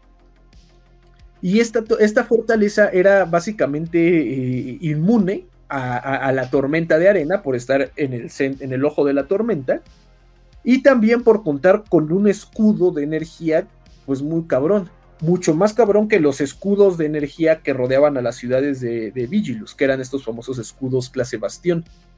Entonces, pues esta, esta fortaleza, este Osandus, la identificaba pues como un punto bastante importante, ¿no? Un, un, activo para los demás caídos, porque podía pues ser un lugar de escondite, de donde se podían esconder del resto de los ángeles oscuros. Mm, Después, en algún momento, en un suceso que se llama la Guerra de Pandorax, que creo que le han mencionado varias veces, pero sabrá Dios qué es, Osandus estaba participando dentro de esta guerra como una fuerza, un, elemento activo, pero en algún momento del conflicto los ángeles oscuros se enteran de su presencia y se lanzan ¿no? a capturarlo, y están muy cerca de hacerlo. Sin embargo, casualmente, pues aparece nada más y nada menos que Abaddon durante esta guerra y salva a Osandus. Le, le, lo ayuda a escapar y como agradecimiento Osandus le va a revelar la existencia de esta fortaleza y también le entrega un, un pergamino eh, hechizado, supongo yo, con el que se supone que siempre Abaddon, no importa dónde esté, va a poder saber dónde está Osandus, ¿no?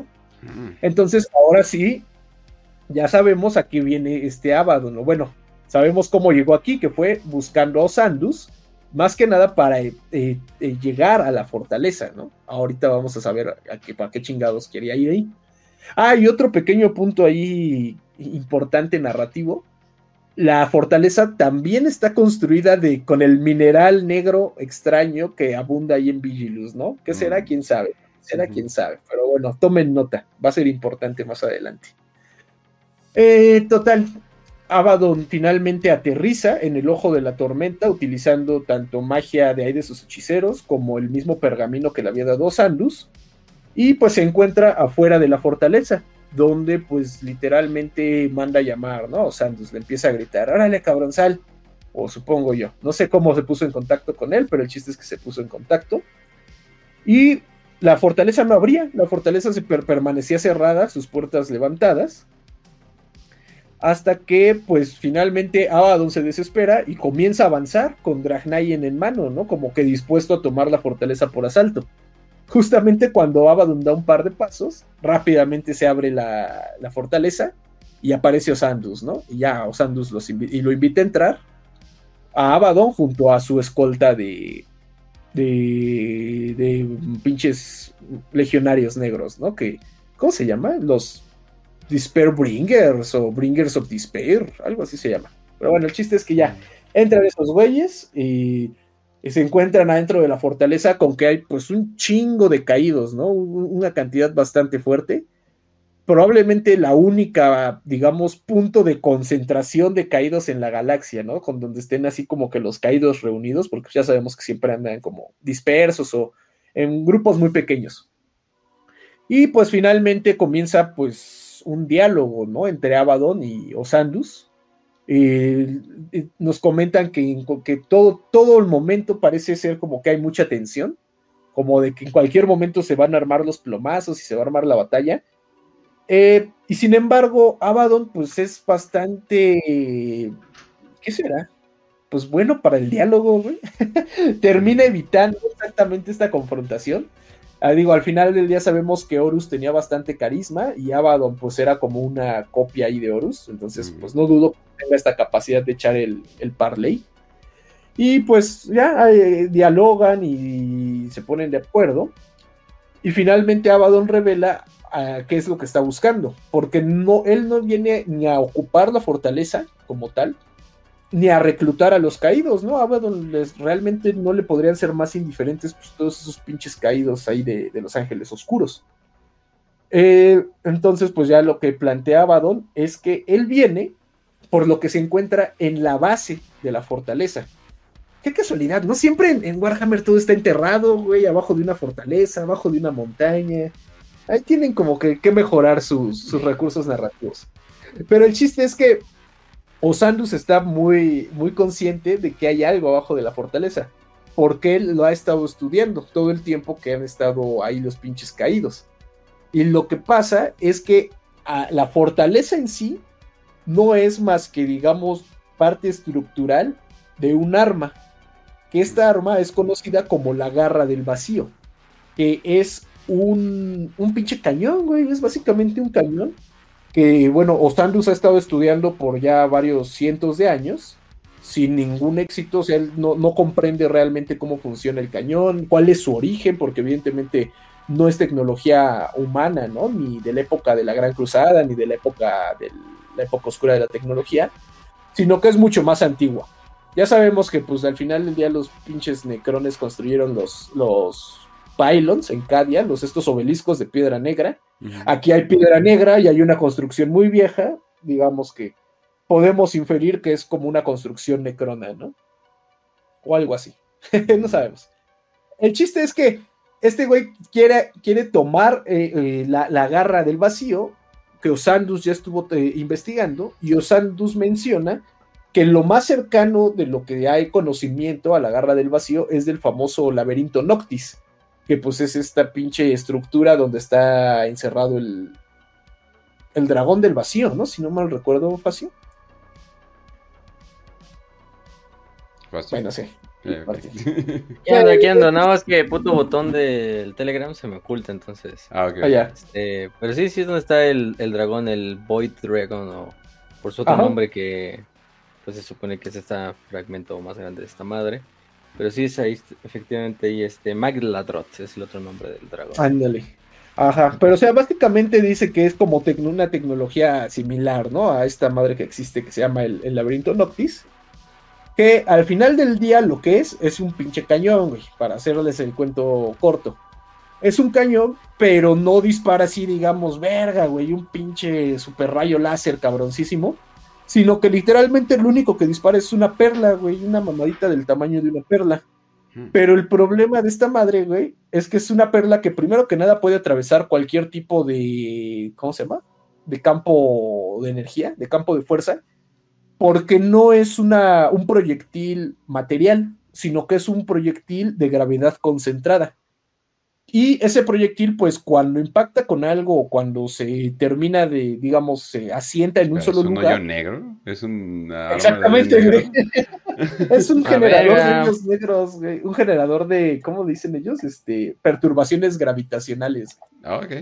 Y originalmente lo que Osandus tenía el plan era que de alguna forma atraer por medio de rumores a los ángeles oscuros, güey, para que los ángeles oscuros un día llegaran con la roca a Vigilus y pues ese güey iba a disparar el cañón para pegarle directamente a la, a la roca y que saliera un hoyo negro y se la comiera, ¿no? Y, y triunfara en los, los caídos, güey, y hicieran un baile, supongo yo. Pero pues el pinche Abaddon le dice, no, güey, estás re pendejo, esta madre ni se usa para eso, ¿no? No le sabes a esto de las armas de, de la época de la guerra en el cielo. Lo que vamos a hacer, dice, es usar la pinche perlita esta, el este mini hoyo negro, para desmadrar no solo el planeta, sino todo el, guantelete de Nahmund, pues por medio de darle la madre a la gravedad, güey, vamos a hacer que la gravedad en todo este sector de la galaxia, pues se distorsione, se vuelva completamente insoportable. Y pues ya el pinche Osandus dice, pues va, güey, jalo, jalo, me gusta la idea, sobres. Aparte, pues el pinche Abaddon le dice, aparte, acuérdate que me, me debes un paro, entonces no te puedes negar. Y al otro le dice, órale, pues haz tu desmadre. Y pues ya finalmente, de una forma nada ceremoniosa, Abaddon apunta la garra del vacío al punto intermedio, o sea, al, al, al, al digamos, a la mitad del trayecto que había entre la superficie de Vigilus y la luna de Vigilus, que se llamaba Neobellum. Entonces, justo a la mitad de ese trayecto, pues ese güey va a disparar, güey. Y ahí va a parar la pinche perlita de antigravedad. Entonces, pues realmente nadie se da cuenta, ni los imperiales, ni los Gene Stealers, ni los orcos. O sea, nadie sabe que se disparó esa madre, ¿no? Porque literalmente es un proyectil chiquito que no genera, digamos, una detonación, no, no es material, por lo tanto no, no hay forma como tal de rastrearlo. Y pues ya, güey, logra llegar la perlita justamente a ese espacio. Y ahí empieza como que a transformar la pinche gravedad, y empieza a hacer como que se desmadre lentamente, güey, pero cada vez va, la distorsión gravitacional va, va incrementando en magnitud, va incrementando en magnitud. Y como se van a dar cuenta los imperiales que algo raro está pasando, es porque las pocas naves imperiales que todavía se encontraban en la atmósfera y se encontraban en combate contra la flota caota, se dan cuenta que de un momento a otro la flota caota se detiene, güey, detiene su, su ofensiva y se reposiciona, pero se reposiciona pues de una forma que no tiene lógica, ¿no? O sea, le dan la espalda al campo de batalla. Pues ya, entonces esos güeyes se quedan sacados de pedo, ¿no? Así de, güey, ¿por qué nos están dando la espalda? Y pues ahora sí que en lo que esos güeyes se, están rascando la cabeza preguntándose qué chingados está pasando, una, una analista que está ahí en la nave y está llevando así como que el control del combate, se da cuenta que ese reposicionamiento de la nave es porque todas las naves se posicionaron para darle la espalda a donde en el planeta estaría el torbellino booleano. Entonces, pues, verga, todo el mundo dice, pues, ¿qué onda, no? ¿Qué está pasando? Y ahí, justo ahí es cuando empiezan a notar lecturas de que hay algo que está como que generando distorsiones en la gravedad. Y pues cuando intentan ya como correr la voz y avisarles así de, güey, algo está pasando, pinche distorsión de la gravedad, pues verga, güey, la pinche perlita empieza a absorber, absorber, absorber materia, absorber, pues sí, güey, a generar ahí un pinche campo de gravedad que hace que las naves, güey, queden atrapadas dentro de su campo de gravedad y pues comiencen a ser jaladas hacia el núcleo de esta distorsión. Y pues una de dos, o las naves las jalaba, güey, y las terminaba destruyendo toda la basura espacial que estaba también atrayendo, o sea, meteoritos, güey, pinches pedazos de piedra, qué sé yo. O las mismas naves en su intento de escapar la atracción, pues terminaban chocando entre sí por la distorsión gravitacional. Entonces, pues digamos, las naves que se salvan fueron las naves del caos porque ellas pues habían recibido la orden de ponerse en dirección contraria a donde iba a estar la atracción gravitacional y pisarle, ¿no? Así a su acelerador para que no se las fueran a llevar. Entonces, pues ya, güey, vemos que la poca flota que quedaba, güey, la que había salvado este Hensman, pues empieza a dar en la madre, güey, solita. no, no hay necesidad de disparos porque las mismas naves empiezan a chocar entre ellas. Eh, al mismo tiempo, la gravedad en el resto del planeta de Vigilus también empieza a verse, ¿cómo se llama? Este, distorsionada.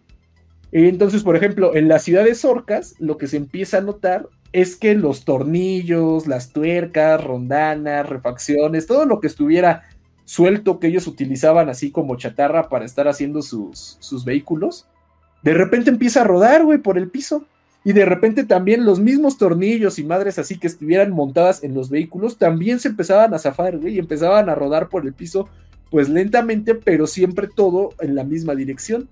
Y ahí pues sí ya comentan que eh, pues los pinches orcos se escandalizaron, güey, no sabían qué estaba pasando, excepto los Mech Boys y algunos Gretchins, porque ellos rápidamente todos los pinches este, tornillos y tuercas que se iban soltando los empezaban a recolectar porque era, funcionaban como monedas en las ciudades orcas, güey. Entonces, sí dicen que hubo orcos que hicieron fortunas gracias a los efectos de la garra del vacío, Pero donde pues realmente los efectos negativos se van a empezar a ver más cabrón, güey, pues van a ser eh, con los humanos. En primer lugar, porque por ejemplo, el ascensor del Omnisaya, güey, que pues se había había sido este triunfo tan importante para los, al menos para el mecánicos, ¿no? Y para la humanidad en general, pues se empieza a quebrar, güey. O sea, cuando por fin habían recuperado una fuente de agua, una fuente confiable de agua, pues los pinches tubos, güey, se empiezan a retorcer, güey, y empiezan a quebrarse porque pues la fuerza de gravedad está jalando tanto a la estación espacial de su lugar como los mismos acueductos verticales. Entonces, pues básicamente termina valiendo verga el, elevador del Omnisaya. Y pues esta victoria que había sido tan importante para el, al menos para el mecánicos y para los humanos, pues se evapora, ¿no? Como agua. y mm. eso no va a ser lo único que se va a evaporar, porque ahora va a pasar algo muy chistoso. Toda el agua, el agua que se tenía, la poca agua que quedaba en el planeta, que se tenía pues concentrada, se tenía en reservas para uso militar, se racionaba, la tenían racionada, eh, concentrada para racionarla y pues repartir de a poquito, ¿no? En la población, pues igual para evitar que no se murieran, pero pues también este, eh, pues para que no se acabara, güey. Se dan cuenta que el agua empieza a fluir, güey. El agua empieza a, salirse de sus contenedores, empieza a, a, romper incluso los mismos este, grandes contenedores donde los tenían pues empieza el agua, digamos, a fluir de una forma ah, misteriosa y fluye casualmente hacia la superficie, hacia la afuera de los pinches de las ciudades colmena. Y pues bueno, en un momento esto primero los consterna mucho, ¿no? Porque no saben, dicen, ¿por qué está fluyendo el agua? Y luego el, el flujo de toda esa agua se vuelve, digamos, en un primer momento tan voluminoso que empiezan a correr ríos por primera vez en miles o probablemente millones de años, este Vigilus empieza a llenar de ríos, güey, de riachuelos que van saliendo de las ciudades y van abriéndose camino por las dunas y van abriéndose camino a través del desierto. Y pues la gente considera esto un milagro, un milagro del emperador, porque pues, el emperador nos está dando ríos. Y aparte, pues recordemos que el agua no solo era pues una, un líquido vital, ¿no? Para en el planeta, sino que también era un, un símbolo de estatus, ¿no? Entonces, pues toda la muchedumbre, güey, toda la perrada de Vigilus, pues sale, güey, a intentar agarrar tanta agua como les sea posible y a tomar tanta agua como pudieran. O sea, era algo inaudito que nunca se había visto en la historia del planeta. Se vio una vez en la historia de México, cuando se rompió un acueducto y terminó muy mal, pero bueno, esa es otra historia.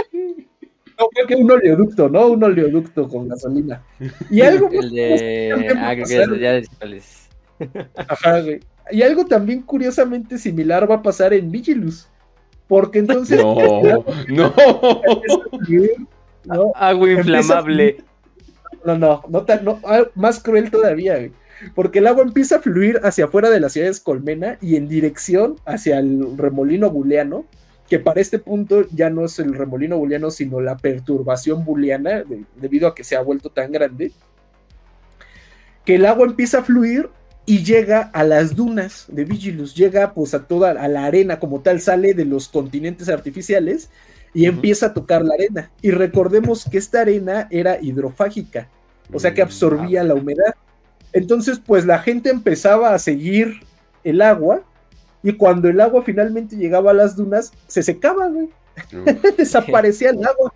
Y entonces, pues la gente se quedó sin agua, La poca agua que quedaba en el planeta se evaporó, o bueno, en este caso se la chupó la arena.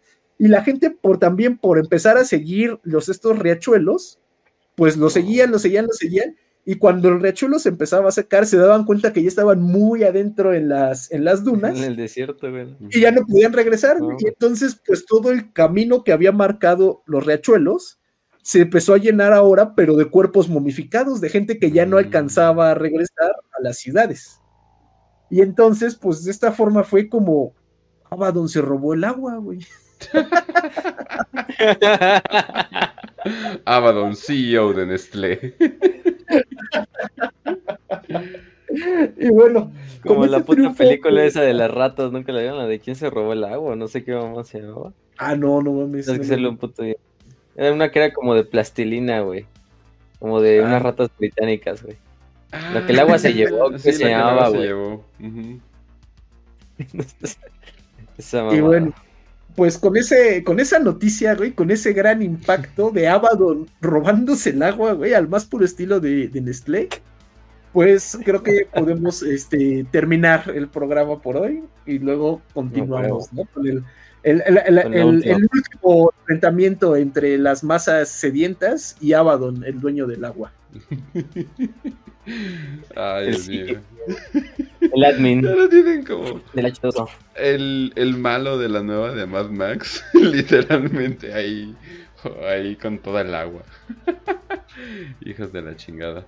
Definitivamente no, fue algo que me hubiera visto venir, güey. Un día que, un día iba a tener que decir, es que Abaddon se robó el agua del planeta.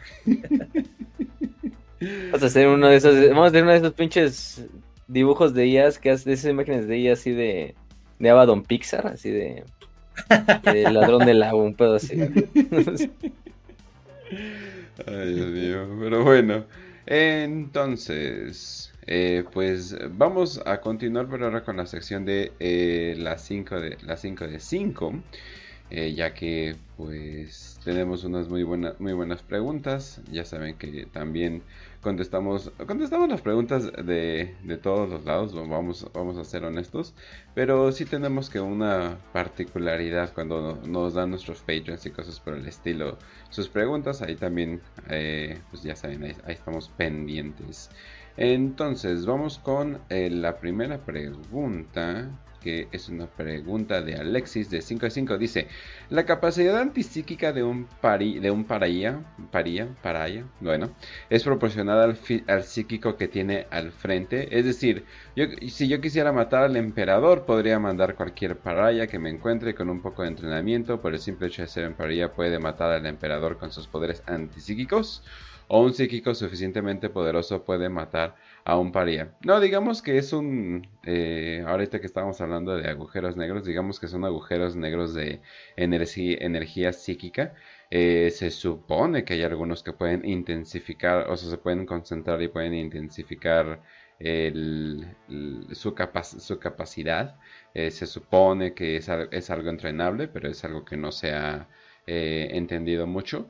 Pero, pero no, eh, el, el, emperador constantemente estaba con, con blanks. O sea, pues literalmente tiene eh, las hermanas, no, ¿cómo se llaman las hermanas? se me olvidaron estas calvitas. ¿Las del silencio? Eso, las hermanas del silencio.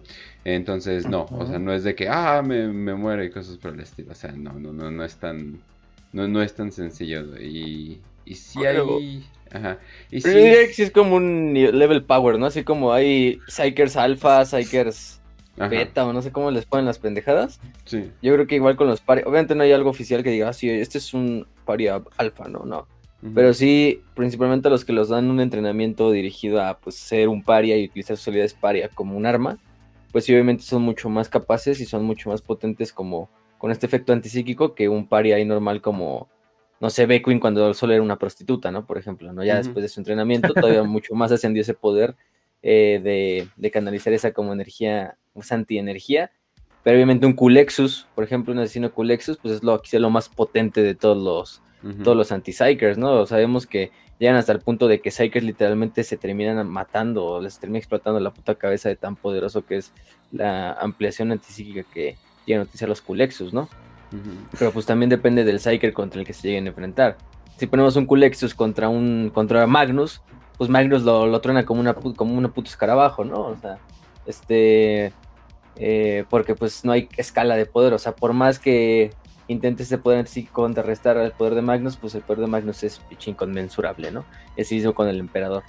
O sea, es como, sí, el agua apaga el fuego, pero depende de qué tanto fuego haya, ¿no? O sea, este, más o menos. Y así es un puto incendio donde está todo el bosque, por más que le eches baldes, una cubeta de agua, pues no vas a apagar nada, ¿no? entonces, sería más o menos así bueno, es que se supone que son tan poquitos que se supone que por eso no está, no hay una categoría.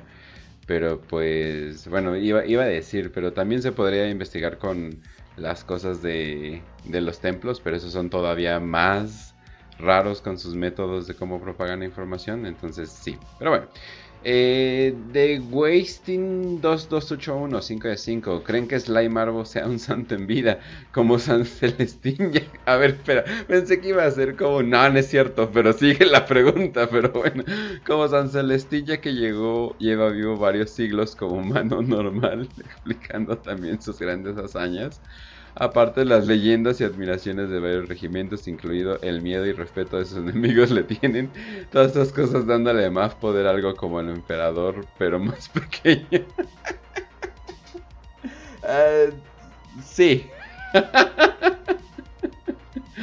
Eso es, eso es, todo lo que eso es todo lo que va a decir. o sea, eh, Slime Marvel, siguiente santo en vida, necesitamos hacerle más estatuas, más todo como chingados, ¿no?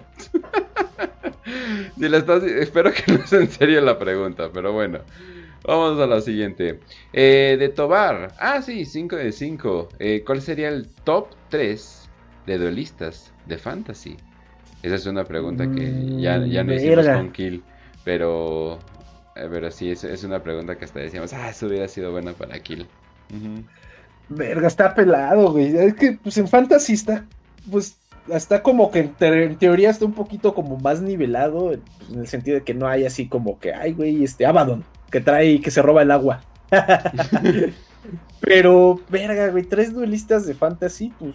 Mm, pues el que más me acuerdo, güey, es este pinche Norsko. Bueno, que es un exaltado del caos de Norska. Que se llamaba. el de los caballeros de Bretonia, güey. Styrbjorn, creo que se llamaba Styrbjorn, que es este vato que encabeza el ataque de, contra el, el ducado de León. Pero este güey está bien pinche loco, güey, porque, o sea, no solo es pinche guerrero, sino que también es brujo y aparte tiene un pinche morro bretoniano, güey, que también es brujo y que siempre lo está así como bufeando con, con hechizos. ¿Y por qué digo que este güey es, yo creo que el más loco, güey, de los pinches, este, de duelistas? Porque ese güey se mata a Caballeros del Grial. O sea, él, solo se avienta en one on one Caballeros del Grial y los mata, güey. Y, no, no es ni siquiera un duelo parejo. Y de hecho, cuando acaba la historia, ese güey se va invicto. no, no, nunca pierde ni un solo duelo. Y se supone que después sí lo matan, pero nunca lo muestran, güey. O sea, literalmente la única evidencia que tenemos de que perdió es que Calard, que es el protagonista, güey, sigue vivo. Porque según en un momento le dice, ah, sí, nos vamos a dar en la madre. Y ya cuando llega el fin de los tiempos, pues ves que por ahí anda Calard, güey. Pero pues no mames, así para andar matando caballeros del Grial, güey, en uno a uno, está muy cabrón, güey. Eh, también está este, güey, el, el que es el campeón del emperador, güey. El que es este, Schwarzhelm. Schwarzhelm. Se supone que ese güey también es como de los más pinches locos, güey, de todo el imperio. Mm, y pues, no sé, güey, de los elfos supongo que por ahí también debe de haber uno que esté muy loco, güey. O el mismo, ¿cómo se llama? Este... Arion, el defensor, güey, yo creo que está muy roto, hijo de la verga. Ajá. Pues. Yo creo que no, en Arion también, ¿sabes quién está muy cabrón? Este, como duelista es este Malekith. Ándale, ajá. Tyrion también. No, pues también en este pinche. Ay, Gotrek, güey. Pues, güey, Gotrek. Nunca perdido, literalmente se acabó el universo y él no perdió. Sí, güey, no más, tantos huevos se fue hasta y se metió al puto infierno del caos, güey, casi, casi. No mames. Este, se supone que igual está Kurt Helborg, ¿no? Que se supone que era el, mejor espadachín de todo el imperio. Y, este y el vampiro, se me fue su nombre. ah, y este, pero el otro. El de los dragones, Aborash. Aborash, o sí, creo que era Aborash. Sí, no, ese güey, ese güey está enfermo. Ese güey, el yo creo que caballero verde no cuenta, güey. Porque ese güey nada más vive así como en las fantasías y solo salió al final y pues perdió técnicamente. Ah, no, ¿sabes quién, güey? No, ya sabes que ya mi, respuesta definitiva es este... Ay, el piel hierro, ¿cómo se llama este? Iron Hive. Eh, el orco negro, güey. El que mataba, en el que en el lore original eh, derrotaba este Arcaon. ¿Cómo se llamaba? Ay, Grimgor. Grimgor, Grimgor Ironhide, güey. Que se supone que estaba tan pinche loco, güey, que de un solo golpe pudo romper el yelmo que le habían dado a Arcaon los dioses del caos. Ese yo lo pondría, yo creo, como el, pues, el más cabrón, güey, el más, el más loco de todos los, de todo fantasy. Espere, el Facio ya, hizo, ya hizo unas imágenes. No, no, no, fue el mejor esfuerzo, pero él intentó la ya. Eh, me imagino que con Bing. Está chido, güey, El admin del, del agua. No mames. Con la cubeta en el desierto. Sí, y con los pinches helicópteros ahí atrás.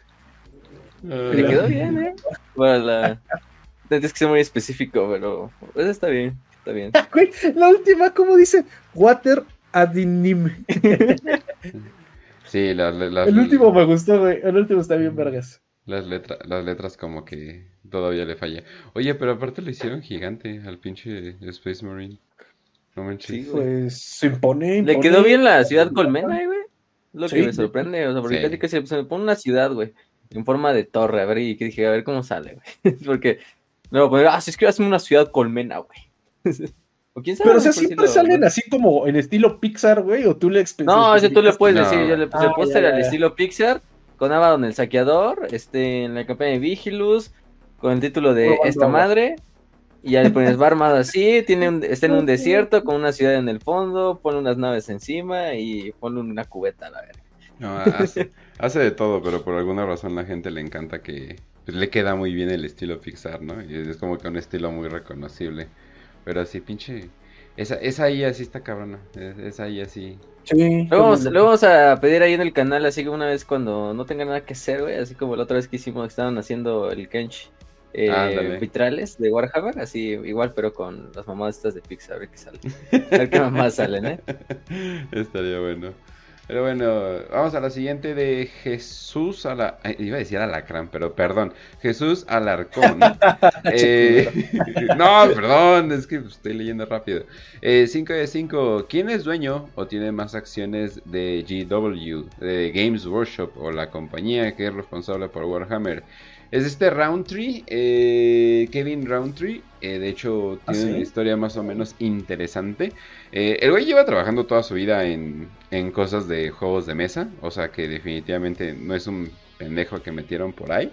Pero lo relevante, aparte de que trabajó mucho tiempo en, en Games Workshop y cosas por el estilo, lo relevante de él es que cuando entró, ahorita, él es responsable por...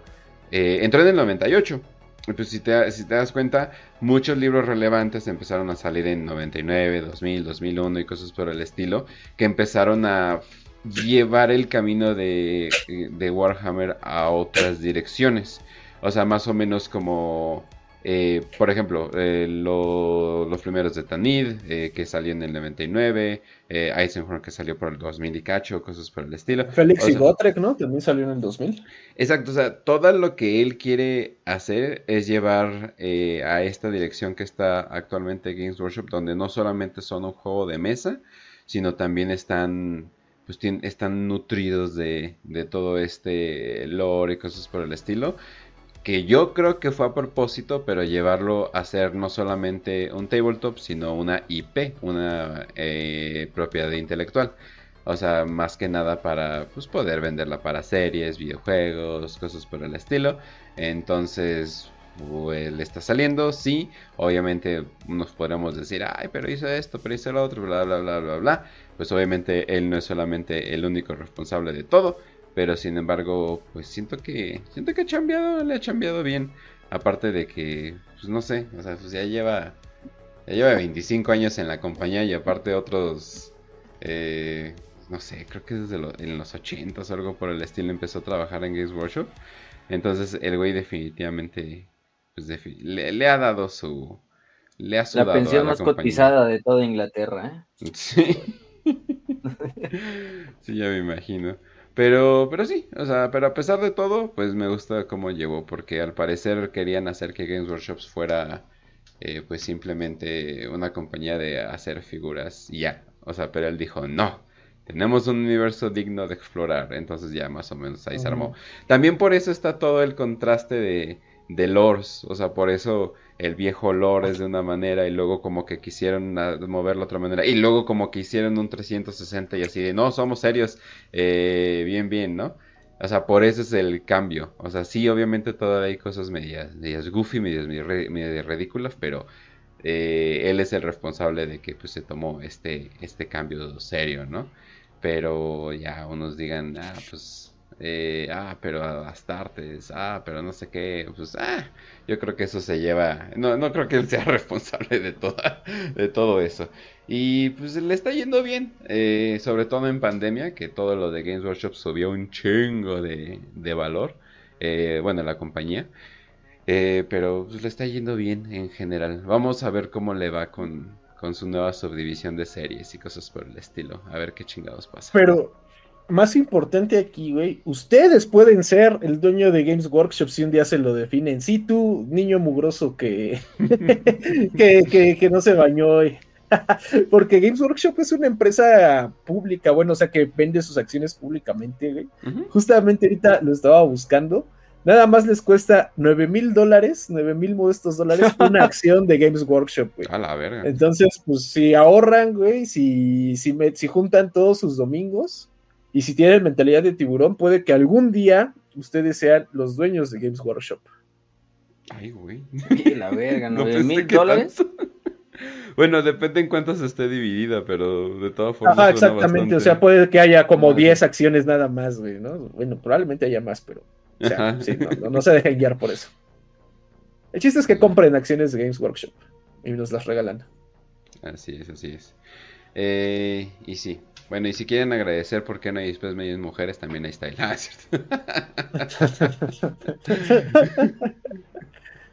un día hay que hacer un, programa de lore que ya no es lore. como los Sí, tres chido. imágenes de, Ah, de bueno. mujeres Space Marine y todo el mundo así de, oh, miren, confirmación. Es como, no, creo que no. ya lo, lo podemos ir planeando, apartando una semana de las que vengan después de Criticus. Nos podemos ir a un episodio así más tranquilo. Ándale, ya la siguiente es Hereticus. Va que va. Eh, la siguiente de Arreola Eduardo. Eh, que bueno que no confundí ese nombre. Buenas noches, o días, o lo que sea. 5 de 5. Es claro que Slanesh no va a morir. Pero, como sabes, pero ven posible que lo encadenen como Age of Sigmar. Si los Inari consiguen todas las... Yo siento que nunca lo van a conseguir. No, nada que- más por el simple hecho que esa historia ya se abandonó, güey, ya. Ajá. La dejaron botada porque nadie compró esos libros. Ajá, número uno, pues ya no, ya no le salió. O sea, y número dos, eh, a ver, para los que no, para los que no saben, el punto de los Inari es que quieren, eh, bueno, básicamente crear un nuevo dios, eh, pero lo tienen que hacer con las eh, bolas del dragón, perdón, las espadas de quién sabe Las qué, ¿no? espadas Kron, ¿no? Se llaman. Ajá, las espadas Kron, ¿no? Y se supone que si las unen todas pueden hacer, ¿no? Que ya Games Workshop deja de, de hacer la historia de, oh, debes de encontrar las tres piezas del... Ya, ya, ya, por favor, ya. Pero bueno, eh, y una de esas espadas está literalmente donde, pues, literalmente en el reino de Slanesh, o sea, creo que, creo que en, en la, podríamos decirle la mansión de Slanesh, entonces es como que, no, pues está jodido, o sea, ya, o sea, simplemente no vas a poder, ¿no? Pero bueno, es como que, oh, pero ¿qué tal si lo logran mediante bla, bla, bla, bla, bla? O, o, o mil, o, o ¿qué tal si el león, ¿no? O sea, algunos estaban diciendo, ¿no? Que, que león, para empezar, número uno, ¿por qué quieren que león haga toda la chamba de los, de los Eldar? O sea, quieren que rescate Sí. a su diosa, quieren que vaya por la espada, algo más, cabrón, pero bueno. Eh, entonces, no, eh, yo creo que esa historia como que se va a quedar en pausa por, por un buen momento. Tal vez ya luego cuando quieran hacer algo, pero pues sí, King tiene razón al final del día. Yo creo que. Suena cruel, pero no vendió bien el libro. eh, yo creo que eso sí, no, no sé si lo van a continuar. pero No creo que encarcelen así como en Age of Sigmar, si no sería bien pendejo. Oh, si lo encarcelan en Age of Sigmar, lo encarcelo en 40k. Lo que yo a lo mejor vería sí que sería un buen hilo argumentatorio, no sé esa mierda. Este es que agarres las espadas, güey, de alguna manera no se abran a puto Slanesh por la panza, güey, y salgan todas las putas almas de los dioses Eldar. Y así regresen, güey, del, del ex imperio Eldar, pero pero no veo que a los Eldar también con eso los, los revivan como, como facción, tanto en el lore como juego de mesa. Entonces yo creo que eso sí se va a quedar bien, bien jodido. Sí. Está padre el concepto de, de, de Age of Sigmar de que encarcelan a Slanesh como en esta puta cárcel ahí en el, en, en el reino de las sombras, creo es. En, eh, sí, en el, no sé, en una de esas mamadas. Y lo que veo es que en- incluso en Age of Sigmar como que nace un pinche feto mal formado de, de Slanesh, güey. Así tiene, o sea, Slanesh tiene como un hijo, güey. Que se llama el neonato, güey, el, el newborn, A así. Ah, Que es ese que te mandé imagen, ese, esa madre que mandé imagen. Que es Ah, una no puta mames. entidad. Morat Como intenta robar como el poder de Slanesh, haciendo un ritual, como consumiendo parte del alma de Slanesh o algo así, pedo. Y un pedazo del alma como que se resiste y como que se fusiona con ella y crea esta puta entidad rara, así, entidad proteana que incluso le ponen así que sea como el Newborn. Y aparte ese Eh. Newborn le da vida a otros dos, a otros dos demonios, grandes demonios de Slanesh, así a Dexesa, que es el, la garra de Slanesh, y a Sinesa, que es la voz de Slanesh. Que Oh, parecen pero- así putos, re- parecen así dioses de esos hindús, así como la, la Kali, güey, así de, de... Estoy mandando las imágenes, güey. Pero sí se supone que son como las... Como que mientras Slanesh está apresado ahí en el en, en Uyghur, como que ellas se encargan como de ser las heraldas de Slanesh. Oh, y Dios, pues es el hijo ese mutado del Newborn, Pues quién sabe, nada más pues ahí anda, pero dio vida a estas dos, a estos dos demonios, güey, que serían O sea, como las nietas de Slanesh. O sea, pero no es, no es como Cali, o sea, es Cali. Es Cali, güey, ese no es. A la verga. Es unas dos, las gemelas, o gemelos, o gemeles, no sé. Pero está interesante el concepto. Ese me gustó de Age of Sigmar, ¿eh? Como ese pedo de "Ah, vamos a encarcelar a, a Slanesh y, y lo meten como en este pedo de la de la de la cárcel ahí en, en Uigush. Y que de hecho se ve verga porque hasta cierto punto eh, el, el buen Slanesh, este, eh, pues cuando ves la cárcel así como desde la es una puta torre así, pero se ve así bien, bien enferma y nada más hay como la, como la entidad así como encarcelada, güey. O sea, de hecho les voy a mandar la imagen también para que la vea la gente. Este, se ve la silueta así como de Slanesh. Y nosotros ahí valiendo verga tratando de contarlo de Vigilus. Hijos de la fregada. Bebé, esa es la, de Slanesh, güey. Es como la cárcel, güey, de esa madre. Oye, pero son... De... ahorita que estábamos hablando de eso, ¿son obeliscos de piedra negra? pues parece, no sé, no, eso, no, no creo que sean de piedra negra, obviamente, pero se ve interesante. No sé qué material sea, la verdad, no, no conozco si es algo específico o pinches cadenas benditas por algún puto dios. No, no sé, la verdad, del contexto, pero, pero pues lo que sí sabes es que la mecha está como ahí apresado, güey. Ay, güey. Este... Eso está padre. Sí, pero... como el trono vacío del reino del, del placer, sí. Ah, Entonces... O sea, de todas formas... Pero está padre, güey. o sea, no creo que lo hagan lo mismo en 40k, pero sí yo vería así como de, bueno, si las consigues, no sé, vas y te chingas la Nesh, güey, lo abres así y sacas ahí a tus dioses, güey, así, yo creo que sería lo más como interesante, o sea, bajo el concepto de que literalmente se comió a los dioses, este, el cabrón, y los tiene así en su pinche estómago, em, pues así liberar las almas, de alguna manera del ex imperio Eldar, o de lo mínimo de los dioses, te digo. Estaría interesante, pero si te soy sincero, no creo que lo vayan a continuar. O sea, o a lo mejor lo continúen en un punto como ya del End Times, pero nada más de la raza Eldar. En este último Last Beat se avientan. Vamos, a, vamos al reino de Slanet, chingue su madre de alguna forma. Nos agarramos la última espada, hacemos esto, pero nos lleva a la verga. Este. En un, en un final así bastante grimdark para, para, para la raza Eldar. Sí. Eh, Aunque cagadamente, si veo a alguien que podría eh, robarse esa espada. Me, va a decir loco, pero Ariman, nada más porque como un favor para pues que le puedan regresar algo de información. O sea, es el único güey con suficientes eh, huevos, conocimiento del Warp y con una urgencia grave de saber secretos eh, Eldar que veo que podría, pues más o menos extorsionarlos por la espada, ¿no? Ya ni siquiera un trato, ¿no? Sino sería una, una vil extorsión. Eh, pero falta que termine la historia de Bastor, porque pues, se supone que ganaron y se supone que ya se puede ser un dios y se supone y es como que, ah, caray, ¿dónde, dónde quedó eso? Bueno, obviamente mm, sería el, un clavo, otro clavo. Ah, exacto, falta lo del rey amarillo, eh, falta la muerte del emperador, que no lo nieguen, yo creo que siento que está a punto de llegar, tal vez Angron lo mata. Eh, falta, pues, digamos, esa época en sombras, no sé cómo le vayan a llamar. mitad de la galaxia vale valiendo verga, el emperador muerto, no sabemos si va a revivir, no sabemos si qué. Y luego no sabría como que por ahí.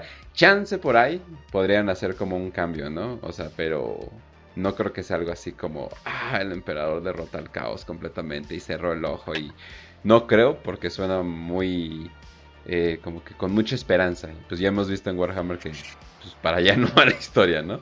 Entonces, sí. Pero tampoco digo, ah, el fin del mundo. No, no, no, no. Tampoco, tampoco. Que le continúen. Eh, las buenas historias es de que, bueno, ¿y qué pasó después? esas, son, esas son de las buenas historias. Pero bueno. Entonces eso sería todo eh, por esta semana. Ya saben que nos pueden encontrar en Spotify y YouTube. Tenemos, nuestra comunidad en Telegram, eh, también ebooks, Patreon, muchas, muchas plataformas. Eh, pero ya saben, ahí están las básicas para creo que el 80% de ustedes que nos escucha en Spotify, pues ahí ya saben eh, dónde estamos. muchas gracias por los comentarios. Ah, sí, porque Spotify ya puede dejar comentarios. Entonces, muchas ah, gracias. por... Sí, entonces muchas gracias por todos ustedes que, que nos andan diciendo así de, ah, buenísimo, bla, bla, etcétera, etcétera. ¿Y qué más? Ah, sí, la siguiente semana estaremos explorando el tercer libro de Eisenhorn, Hereticus. Eh, luego, bueno, obviamente vamos a continuar con este Magus, que no es tan esencial, pero le podemos hacer eh, un, un, episodio y ya luego los, de, los libros de Ravenor y al final los libros de Beckwin y llegaríamos a tiempo para saber qué pasa con el Rey Amarillo. ah, ya parece. Sí, sí. Ojalá. Pero bueno. Entonces, eh, Gil. Ah, pues muchas gracias por acompañarnos una vez más, por acompañarme a pesar de mis pinches muletillas de niño tonto y mi voz de mi voz de vendedor de chicles de camión. Pero pues bueno, ya saben, ¿no? Este y nuevos videos. écheme un, podría estarlos asaltando. Ajá, podría, podría, es mejor gracias, que gracias. robando, ajá. Ya saben, nuevos videos todos los lunes en el canal de Chinguamiga vayan a verlos, eh, le dejan ahí comentarios sobre nosotros. ah, bueno, luego platicamos de eso. Pero sí, y pues ya, fue un gustazo pues, hablar con ustedes. Ya saben, me encuentran en el grupo de Telegram, váyanme a mentar la madre ahí. Pero ya únanse para que ya podamos llegar a mil usuarios, por favor. Ahí vamos, ya que sigamos a los 8000, nos faltan como 200. no, no, no, en el de Pretos Imperiales. Ah, también, también. También, oye, sí es cierto. No mames, ya tenemos un putero. Este, pero bueno, vamos a seguirle dando esa parte. Gracias, Kill, por la narración. Eh, pues ahora sí, gente, queda nomás que acabar este, este desmadre. La siguiente semana se viene episodio, como ya bien dijo Kench, de Hereticus, la tercera parte de Eisenhorn. Pues ya regresando a eso. Em, es donde se ponen locas las cosas. No, y ahora sí, ¿eh? Ahora sí puedo decirlo, ahí sí se ponen locas las cosas. Si saben inglés, los esperamos para el club de lectura de Reverie a finales de este mes, o a principios más bien de noviembre porque nos caería más o menos en esa, en esa, en esa época. O bueno, bueno, podría ser de hecho el 29 o el 28, pero no nos quedaría una semana, entonces no creo que los dale, dale margen, Ni yo, no lo he empezado. Ajá, entonces bueno, le vamos a dar margen, entonces ahí vemos, pero bueno, ese es el siguiente libro en el club de lectura. Eh, también hay que agradecer a nuestros patrocinadores, Malius 3D en Facebook, Impresiones 3D a muy buenos precios con envíos internacionales. Simplemente búsquenlo así en, en Facebook y a grabar en Dixmill también. Eh, miniaturas, productos oficiales de Game Workshop también a muy muy buenos precios ahí en Naucalpan de Juárez. Entonces, pues nada más. Em, nuestros principales lugares donde nos pueden encontrar son Spotify, Telegram, eh, Evox. También tenemos ahí un canal. Le enviamos un saludo a la comunidad de por allá. Eh, claramente YouTube, Facebook, donde también está el grupo de Prietos Imperiales que no me he metido ya en varios rato, pero pues yo creo que andan bien, no me ha llegado ninguna notificación de, censura de Facebook, entonces eso quiere decir que todo va corriendo bien. Hasta me sorprende, ¿eh? no me ha llegado ninguna en bastante tiempo, entonces creo que le están haciendo bien los moderadores que puse. Pero bueno, el chiste es que de todos modos eh, ahí nos pueden encontrar. Eh, los streams pues son un poco como tal pues espontáneos, así que ya sea en el canal de Kilo, sea en el canal de Warhammer para Pretos, por lo general se avisa en lo que es el canal de Telegram, que es nuestra principal zona donde pueden encontrar todos los avisos, todo, todo este desmadre. Eh, si conocen gente que no está suscrita todavía a este, este canal, quieren que conozcan Warhammer, pues díganles, mira, hay un canal que se llama Warhammer para Prietos, lo encuentras así, este, y al menos pues regálenles una suscripción. Entonces, para que lleguemos a los 10.000 y mínimo a los 8.000 que ya tenemos ya casi ahí en, en la bolsa. Entonces, pues nada más, creo que con eso podemos dar por finalizado este episodio. No hay nada más que decir, más que decirle salud y victoria y que el CEO del agua Abaddon, el saqueador, los acompañe.